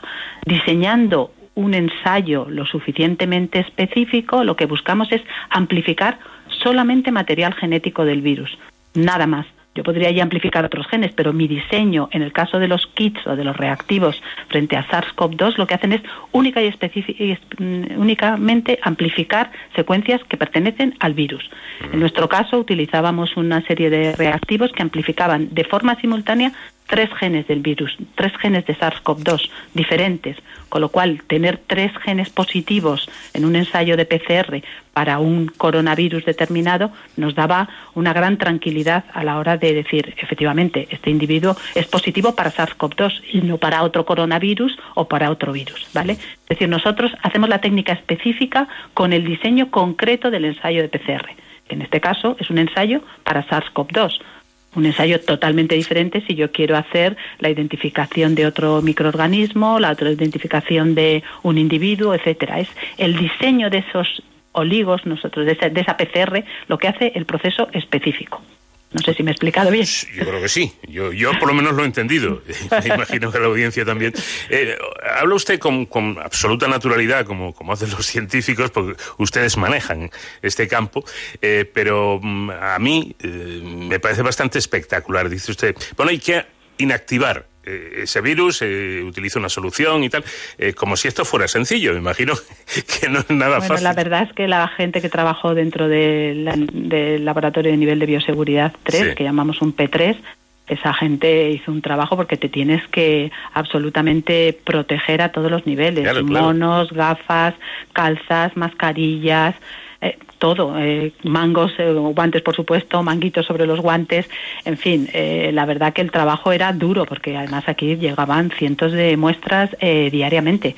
Y esa inactivación para estar nosotros más tranquilos y evitar eh, contaminación y, y evitar contagios, pues nosotros lo hacíamos dentro de estos eh, laboratorios que son los laboratorios que cumplen con unos requisitos de bioseguridad muy altos, pero que también implican que la persona que está manipulando las muestras dentro, pues tiene que estar muy protegida, ¿no? Es un trabajo, era un trabajo arduo. Una vez que las muestras ya estaban inactivadas y salían del P3, ya todo lo podemos hacer en un laboratorio de, en un laboratorio normal de biología molecular, en un laboratorio de biología.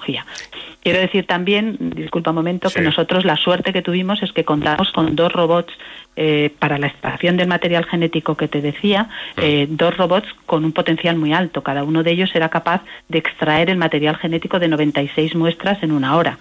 ¿Vale? Y todo esto, eh, todo esto del diagnóstico de las 10.000 muestras, de las residencias, nosotros lo hemos podido hacer gracias a la donación de una empresa privada que se llama Alantra y que nos dio el dinero para los kits y reactivos, pero también para estos dos robots de extracción que eran, que son muy potentes y que tienen, que trabajan de forma continua, pues extrayendo material genético en este caso de, de los hisopos nasofaríngeos, ¿vale? Eh, en 96 muestras en una hora, ¿no? Eso es un, eso es una gran ayuda. Si lo tuviéramos que hacer manualmente, eh, estaríamos todavía haciéndolo. Claro, evidentemente. Eh, ¿Cómo, ¿Cómo ha dicho que se llama la empresa? Porque a estas empresas hay que hacerles publicidad gratuita. Sí, sí, pues tenemos que hacer publicidad a dos empresas. Una que ha sido Alantra, que ya te digo. Alantra, sí, nos hizo una donación de estos, de este dinero para todos los reactivos. Y luego, claro, era un momento muy complicado en la pandemia. Nosotros no teníamos ni un bar para aquí, trabajábamos más de 12 horas diarias y no teníamos aquí ni un bar, ni un restaurante, ni una cafetería para comer. Entonces también tengo que decir que hubo otra empresa que se llama Viena Capellanes, que nos estuvo donando de forma absolutamente gratuita los menús para todos los que trabajábamos en este proyecto, de forma voluntaria, durante todos esos días que duró el tema de la preparación para el diagnóstico y luego el, la detección del SARS-CoV-2 en todas estas muestras. Pues importante esa colaboración también de Viena Capellanes, porque oigan, los, los investigadores también comen, ¿eh? Eh, Sí. como todo del, el aire, mundo. del aire no vivimos. Exactamente. Eh, bueno, pues esa inactivación de- del virus de la que nos hablaba, que es tan importante para que luego se pueda trabajar con, Con con seguridad. seguridad. efectivamente. Eh, se ha hablado también de la, de la fiabilidad. Hombre, yo creo que a estas alturas, quien más, quien menos sabe que el índice de fiabilidad de una PCR es eh, casi, casi total, ¿no? A ver, la sensibilidad, que es un tema, hasta cuántas copias yo puedo detectar del virus, la sensibilidad de la PCR es muy alta. Se pueden detectar muy, muy pocas copias virales en una muestra, ¿vale? Y luego, lo que es la especificidad, hay muchísimos kits que se han desarrollado para, para detectar SARS-CoV-2, ¿vale? El nuestro tenía una, una, una especificidad muy alta porque nosotros no solamente mirábamos un gen del virus, mirábamos de forma simultánea tres, lo cual eh, te da más seguridad a la hora de dar un determinado resultado como positivo o como negativo. Si los tres genes se amplificaban, si los tres genes nos daban positivos en la reacción y los tres genes eran de SARS-CoV-2, obviamente la persona tenía era positiva para, para el coronavirus, ¿vale? Para este coronavirus. Eh, el problema es eh, en qué ahorro. Si yo compro un buen kit de diagnóstico, el- vamos, la prueba es absolutamente, absolutamente fiable y con un, eh, con una sensibilidad muy alta, que es lo más importante, ¿vale? Y, la, y lo que te comentaba antes, la podemos hacer cuantitativa, podemos decir si hay mucho o poco de virus en un individuo determinado. Bueno, pues eh, esperamos, yo creo que, que lo hemos conseguido, bueno, lo ha conseguido Gema, eh, explicar y que entendamos todos un poquito mejor qué es una PCR, en qué consisten estas pruebas y para qué sirven. Gema, que bien lo explica usted, ¿eh? Eh, Bueno, pues muchas gracias. Espero que la gente, que la audiencia lo haya entendido. Seguro que sí. Porque sí que es verdad que hay PCR para arriba y para abajo y al final, claro. Es casi conversación de, de café eh, en los bares por la mañana, ¿no? Bueno, de la pues me PCR. alegro, me alegro, me alegro. Gema Rodríguez Tarducci, investigador del CSIC y responsable del Servicio de Genómica del Instituto de Investigaciones Biomédicas. Muchas gracias por habernos atendido y nuestra enhorabuena para usted y para todo el equipo. Buenas noches, muchísimas gracias a vosotros.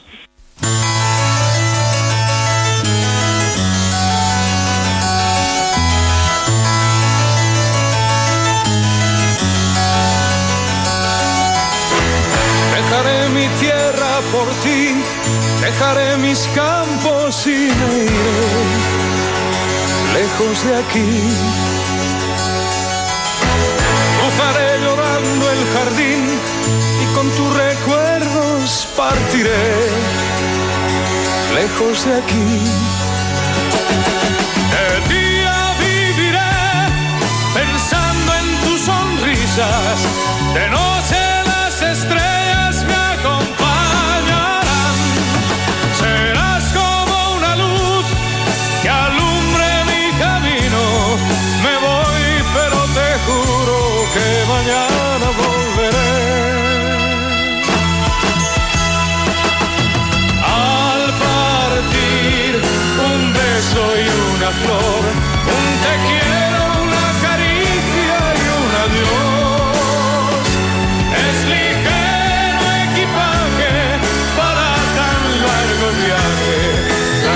and I spent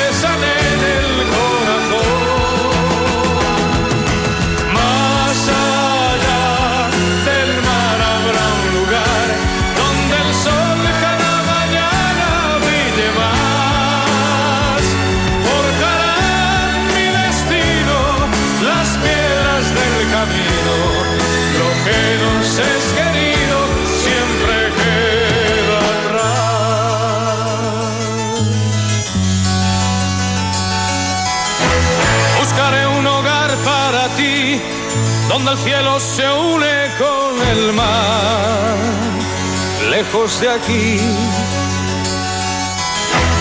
Con mis manos y con tu amor lograré encontrar otra ilusión, lejos de aquí. De día viviré pensando en tus sonrisas, de noche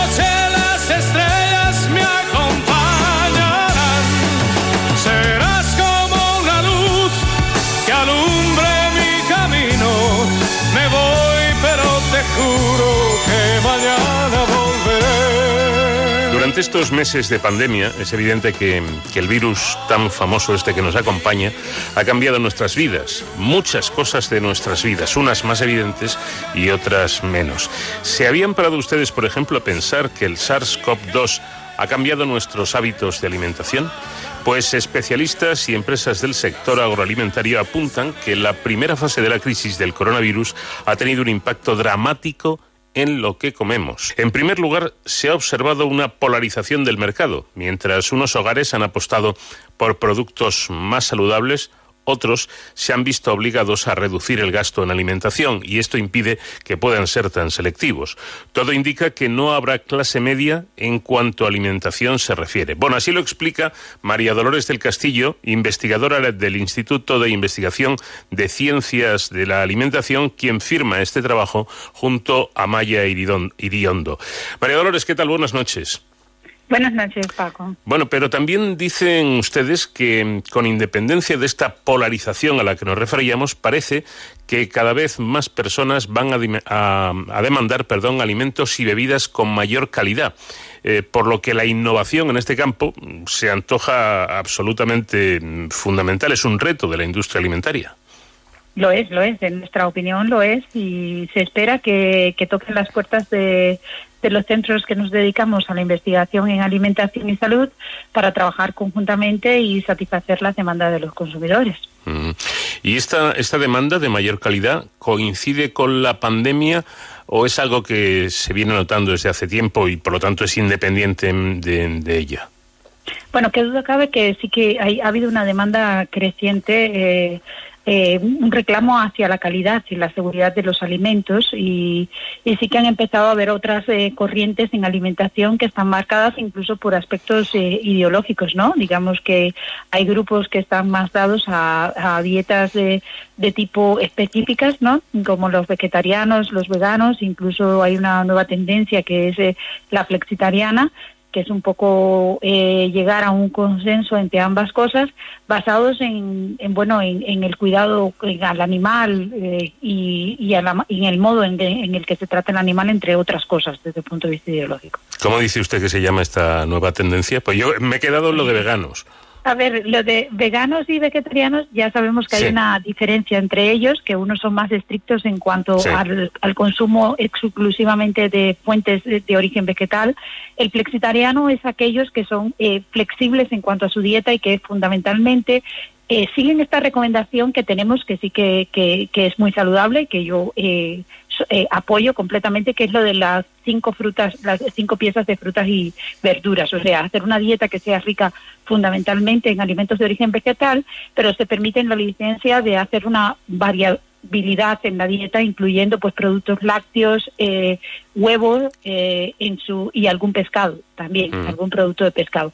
Mu- son muy selectivos en cuanto al producto, pero que con esto son capaces de garantizar eh, lo que realmente necesitamos en, en, en- en nutrientes y micro- en macro y micronutrientes para tener una salud que es lo que llamamos nosotros salud sostenible, que es que uno tenga eh, un bienestar y que eh, tenga un envejecimiento saludable eh, porque garantiza justo lo que necesita desde el punto de vista de alimentación. Esto, por supuesto, hay que acompañarlo con eh, una vida activa, pero evidentemente eh, sí que tenemos, sí que necesitamos una dieta variada para tener todos los nutrientes y compuestos que necesitamos para, para reducir el riesgo de padecer otras pandemias, no solo esta que estamos enfrentando que es de tipo infeccioso, sino otras que las conocemos, eh, que estamos expuestas a ellas, que son la obesidad y la diabetes. Ya. Hombre, en mi caso ya no hay peligro, pues ya soy demasiado mayor para, para cambiar de, de hábitos, al menos estos eh, hábitos en la alimentación, eh, y yo como de todo. Procuro esa dieta. Pero siempre, siempre hay tiempo, ¿eh? Para cambiar en la alimentación.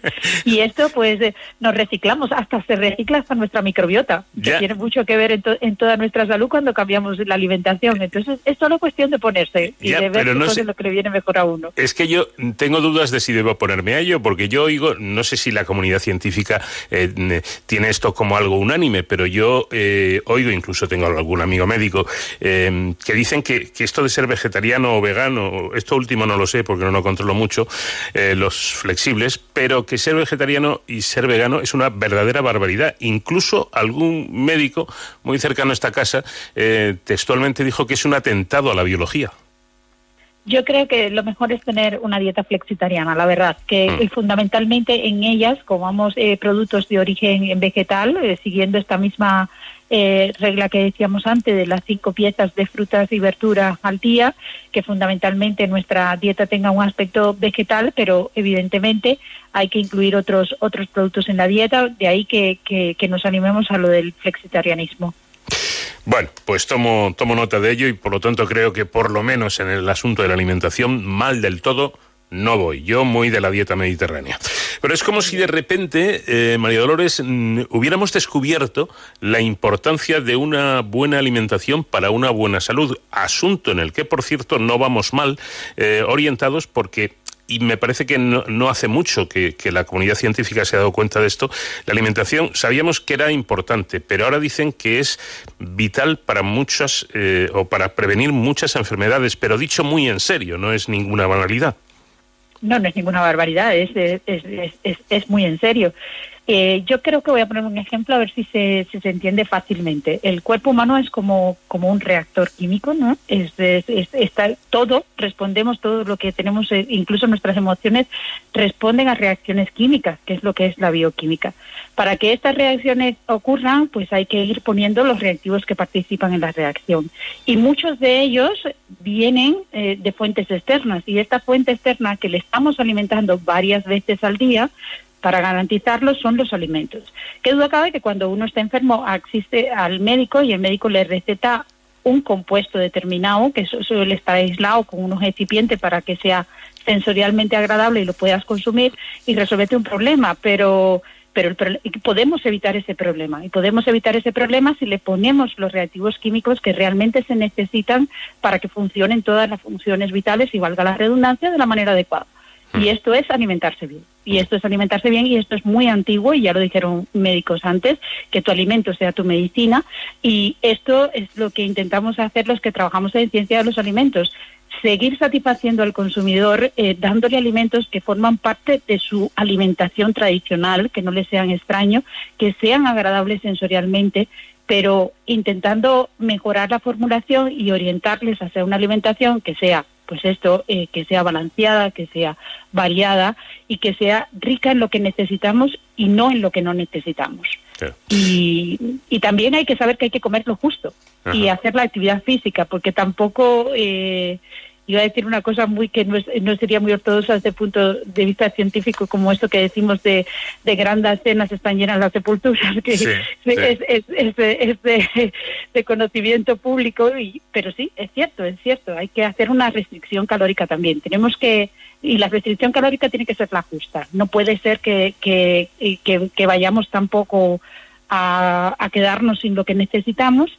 Entonces es difícil, porque cada organismo es diferente, cada persona es particular y sus necesidades son particulares. De ahí que nos vayamos también a lo que se llama dieta de precisión, que es que bueno, cada persona necesita eh, conocerse a sí mismo y tener una alimentación.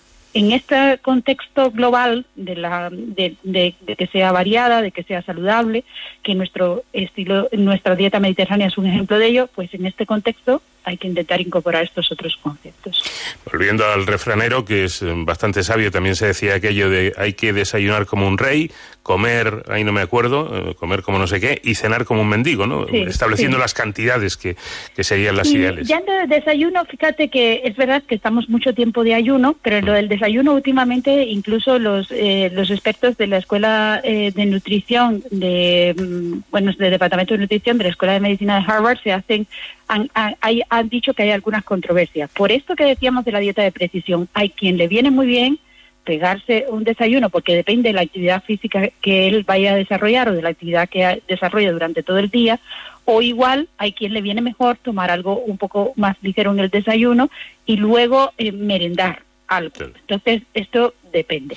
O incluso, incluso me estoy pensando en esas personas que madrugan mucho, una persona se levanta a las cinco y media, a las seis de la mañana, pues a lo mejor no tiene por qué pegarse un atracón a, a- a esa hora, sino mm, en distribuir a lo largo de la mañana en, en dos o en hasta tres tomas, ¿no? Claro, claro, eso, eso, es- eso, eso es más adecuado, eso es más recomendable, en mi opinión como profesional, creo que eso es que eso es mucho más adecuado, o sea, hacer pues igual tomar una pieza de fruta a media mañana, eh, digamos, que también tiene contenido calórico, porque que duda cabe que en ellas hay azúcar y tal, y, y, un- y un yogur, por ejemplo, y ha- habiendo desayunado una tostada y, y un café con leche eh, o, o otra historia de esta y luego pues hay quien hace el almuerzo también depende de si va a tener una comida tardía como las que solemos tener en España por Claro. los horarios laborales entonces esto mm, no está mal esto no, no está mal Y en todo esto parece que los millennials, los llamados millennials, es decir, esos jóvenes entre los 20 y 30 años, tienen mucho que ver porque parece que se lo han tomado muy en serio. Claro, estas, estas personas además ahora van cogiendo poder adquisitivo, ya tienen independencia económica y tienen mucha presencia en los medios. Fijaros que estas son las personas que son los, los, eh, los youtubers y los Sí. influencers y todo esto, eh, son de este grupo. Vienen los de detrás que vienen pisando fuerte, pero ellos tienen más influencia que los que ya somos un poquito más mayores. Entonces, ellos están muy preocupados por esta tendencia en todo esto del medio ambiente, de la sostenibilidad, eh, en esto que contábamos antes de la ideología, ¿no? De que, que el maltrato animal que hay en, en- que pudiese darse en la industria de los alimentos al sacrificar los animales para utilizarlos como fuente de nutrientes para nosotros, etcétera. Entonces, eh, este grupo poblacional está marcando una tendencia. Ellos están exigiendo como consumidores y como son los que eh, dominan eh, todo lo que son los medios sociales y tienen ya una, eh, un posicionamiento económico también, ellos están fijando también que esto tiene un impacto también en su economía y también en su salud. ¿Y qué es lo que...? arrastran, Sí. arrastran al resto de los consumidores. Claro, tienen una influencia importante a nivel social. Eh, ¿Qué es lo que estamos notando ya? ¿Cuáles son los cambios que se han producido en el mercado de la alimentación? En el mercado de la alimentación decíamos esto de la polira- eh, de la poli- ay, perdón, de la polarización, de la, Mm. de- esto, esto es una cosa y otra cosa que la industria sí que se está haciendo eco de cara al futuro es eh, que empiezan a darse cuenta en este sentido de que realmente el sistema inmunológico, con muchos estudios que se han realizado durante la pandemia, le- su respuesta depende eh, pues del, del grado de alimentación y de la calidad de la alimentación. Entonces, en la industria de los alimentos eh, hay una serie de compuestos que van a ser eh, como banderas, ¿no?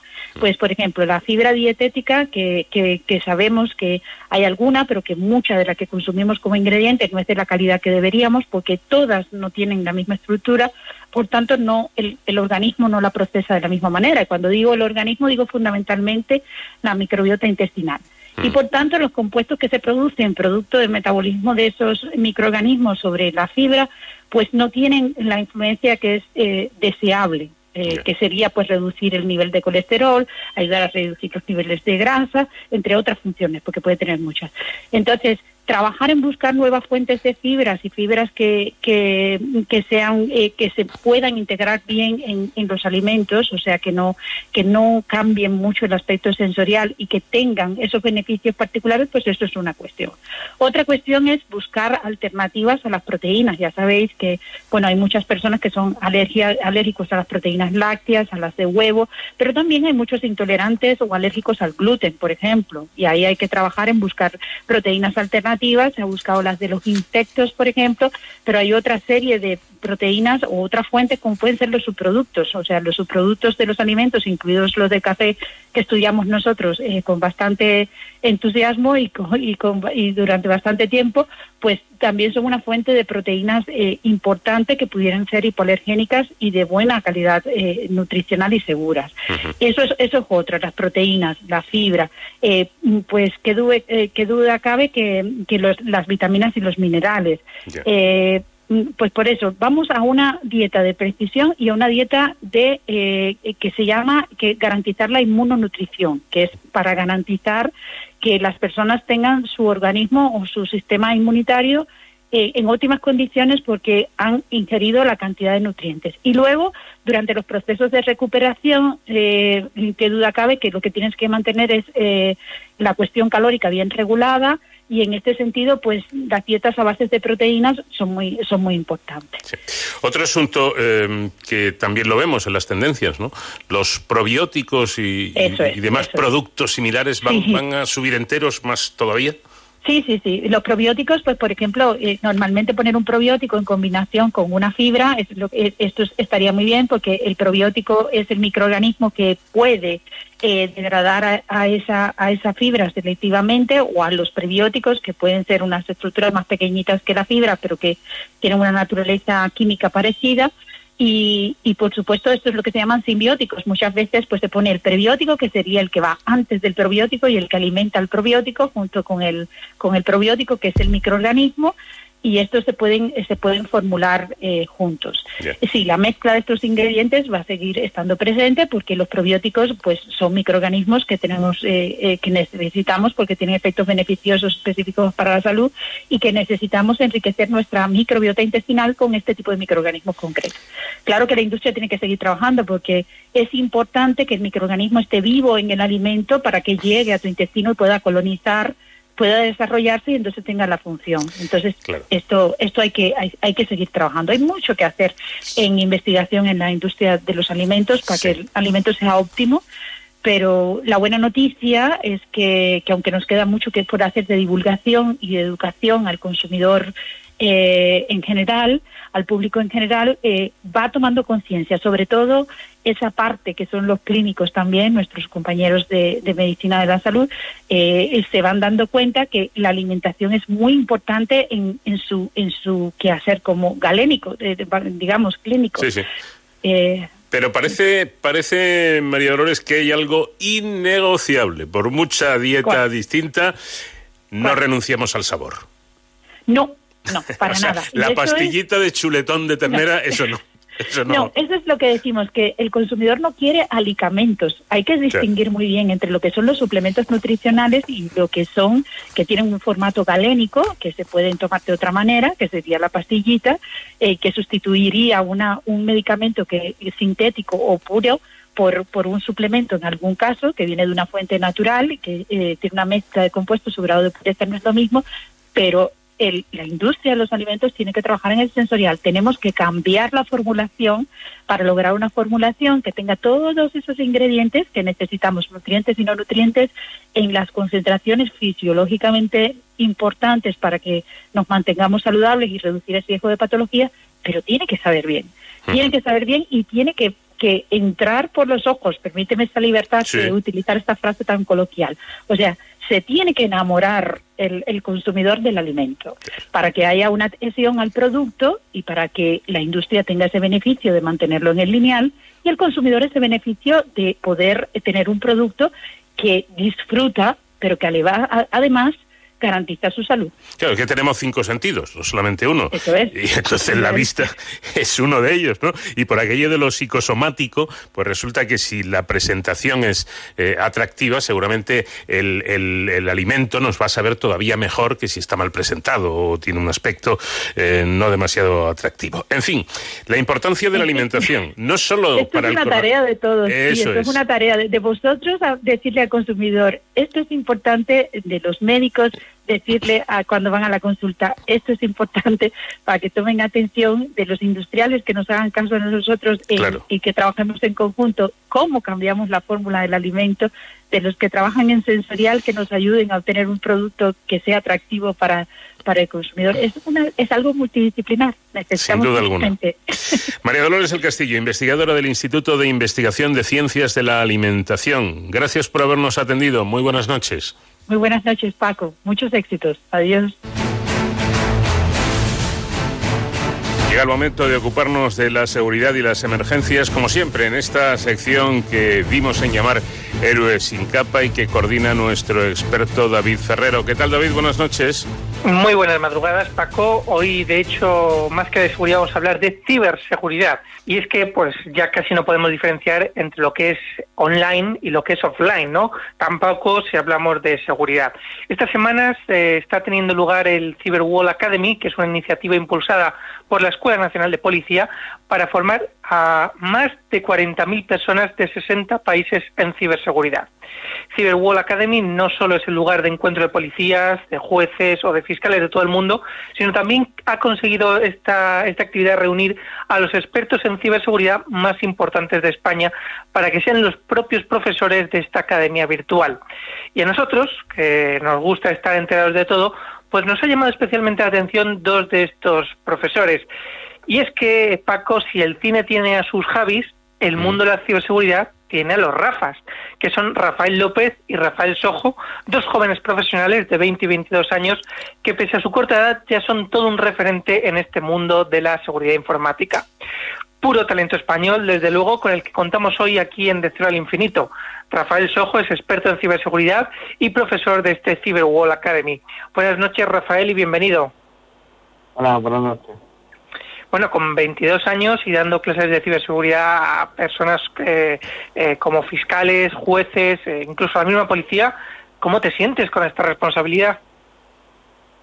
Pues la, la verdad que es mucha responsabilidad y pues bueno, me, sentirme pues súper orgulloso de poder tener la oportunidad de dar, de dar clases y junto a, a los profesionales más grandes de, del país. Eh, ¿Cuándo empezaste, Rafael, en este mundo del hacking y de la seguridad informática? Pues empezar, pues no sé, desde los, a lo mejor los 15 años ya empezaría a ir probando, ahí como decimos aquí, ir cacharreando, ¿no? Ir eh, investigando por mi cuenta y bueno, luego cuando ya entré al ciclo, eh, al ciclo medio que hice, pues ya afianzo más conocimiento y ya cada vez fui aprendiendo más. Y también con mi profesor Eduardo Sánchez, pues ahí aprendí ya muchísimo. Eh, cuando eh, hace, nos comentas, 6, 7 años tú empezabas eh, a cacharrear, como dices, con la informática, eh, ¿tú te imaginabas que tan poco tiempo después ibas a estar formando parte de esta actividad del Cyberwall o formando a, a, a más de 40.000 personas? Que va, que va, yo no, ni- no me imaginaba nada, vamos, ni sabía que existía esta opción. Bueno, pues ha sido un camino de preparación no demasiado largo porque Rafael es muy joven, como, como les hemos comentado, pero, pero ahí está, dando, dando clase junto a los, a los mejores, que me imagino que los otros serán bastante más mayores, ¿no? Que, que tú, Rafa. Sí, no, no sé si somos los más jóvenes, pero yo creo que, que diría que sí. ¿Y te consideras un, un hacker? Eh, bueno, según la, la definición, ¿no? Eh, para muchos hackers simplemente alguien que eh, que busca hacer que la tecnología haga cosas para la cual no está no está diseñada y en ese sentido pues podría decir que sí. Ujú. Muchas personas, de hecho, te asocian ¿no? la palabra hacker al de ciberdelincuente, pero nada más lejos de la realidad, ¿no? Por supuesto, na- na- nada más lejos. Eh, además de estar ahora inmersos en el Cyberwall, eh, Rafa, eh, también tienes entre tus logros estar dentro del, del equipo que fue al Campeonato de Europa de Ciberseguridad con la selección española y lo ganasteis, ¿no? Eh, esto con 19 años. Sí, bueno, yo, sí, exactamente, con, con 19 años eh, tuve la, la suerte de, de- ser seleccionado para la, la Selección Nacional de Ciberseguridad y eh, el primer año pues conseguimos ganar el, el europeo, que ya lo habían ganado, no sé, los dos años anteriores y revalidamos otra vez el título, fue aquí en, en Málaga.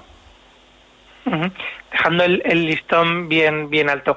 Desde tu punto de vista, Rafael, como país, ¿estamos preparados para hacer frente a las amenazas que puedan llegar a través de Internet? Yo, yo diría que en general no, la verdad. Hay mucha gente que todavía no está concienciada de todos los peligros que pueden llegar a través del ordenador o del teléfono móvil. ¿Y, y qué nos falta, eh, Rafael, para, para ser un país más seguro eh, sobre las supuestas o posibles amenazas mm, en, en- en nuestros equipos de, de informática, en nuestros ordenadores? Eso, la, la verdad que la, la pregunta es complicada, pero yo pienso que sobre todo eh, lo que faltaría sería más concienciación al, al usuario, que al final es lo que lo que suele decir, que es el eslabón más débil de la cadena. Cada uno de nosotros, ¿no? La responsabilidad que tenemos cada uno de Claro, sí. nosotros a la hora de navegar. Claro, todos al final pues vemos algún enlace y en un momento de un descuido pues pinchamos o lo que sea y ya, ya la hemos liado. Esto en cuanto a usuarios o a nivel de usuarios se, se refiere, Rafael, yo no sé si tú controlas este tema, pero eh, en cuanto ya a, equipos informáticos eh, de, organizaciones, eh, incluso, pues no sé, del, gobierno, de los ministerios, de las comunidades autónomas, de las distintas administraciones, ¿sabéis si ahí sí estamos a un, a un nivel superior, a un, escalón, a un escalón comparable al de cualquier país de nuestro entorno? Pues la verdad que no, no te sé decir con total seguridad, pero la por lo menos la sensación que me da es que, sí, que hay muy grandes profesionales en el sector público y yo diría que, que sí, que podríamos equipararnos a países vecinos. Ujú. Eh, campeón de Europa en ciberseguridad, uno de los profesores del Cyber World Academy, eh, como joven y como talentoso español, eh, ¿se valora el talento en España? ¿Tú te sientes valorado? Mm, por una por una parte sí y por otra no. Eh, eh, yo yo al menos no no veo que haya al menos en el tema laboral que, que las empresas busquen tanto realmente a gente con talento. Al menos la, la sensación que me da a mí. O sea que hay muy pocas empresas que veo que lo hagan Bueno, pues eh, habrá que tenerlo más en cuenta y reconocer el, el talento que tenemos, que es muy grande en España, sobre todo si hablamos de ciberseguridad. Eh, tenemos grandes profesionales y muchas veces eh, trabajan más fuera que dentro de nuestras fronteras. Rafael Sojo, experto en ciberseguridad y profesor del Cyberwall, muchísimas gracias por atendernos y que vaya bien el Gracias. curso. muchas gracias hasta luego Bueno, pues ahí estaba uno de los eh, jóvenes con talento en esto de informática y en esto de la ciberseguridad que cada vez cobra mayor importancia en todos los ámbitos de, de la sociedad y que hemos querido tratar hoy en Héroes sin capa. Gracias como siempre, David. Un fuerte abrazo. Nos vemos la semana que viene, Paco, y hasta entonces ya saben, protéjanse. Hay una chica que es igual, pero distinta a las demás. La veo todas las noches. Seguramente el mayor éxito en la carrera discográfica de Nina Bravo, la canción que habla de una chica llamada Noelia. Con ella nos vamos. Que pasen ustedes una buena semana y aquí les esperamos, ya saben, siempre de cero al infinito. que sueño con ella y solo sé que se llama Noelia. Hace tiempo que vivo solo sé que se llama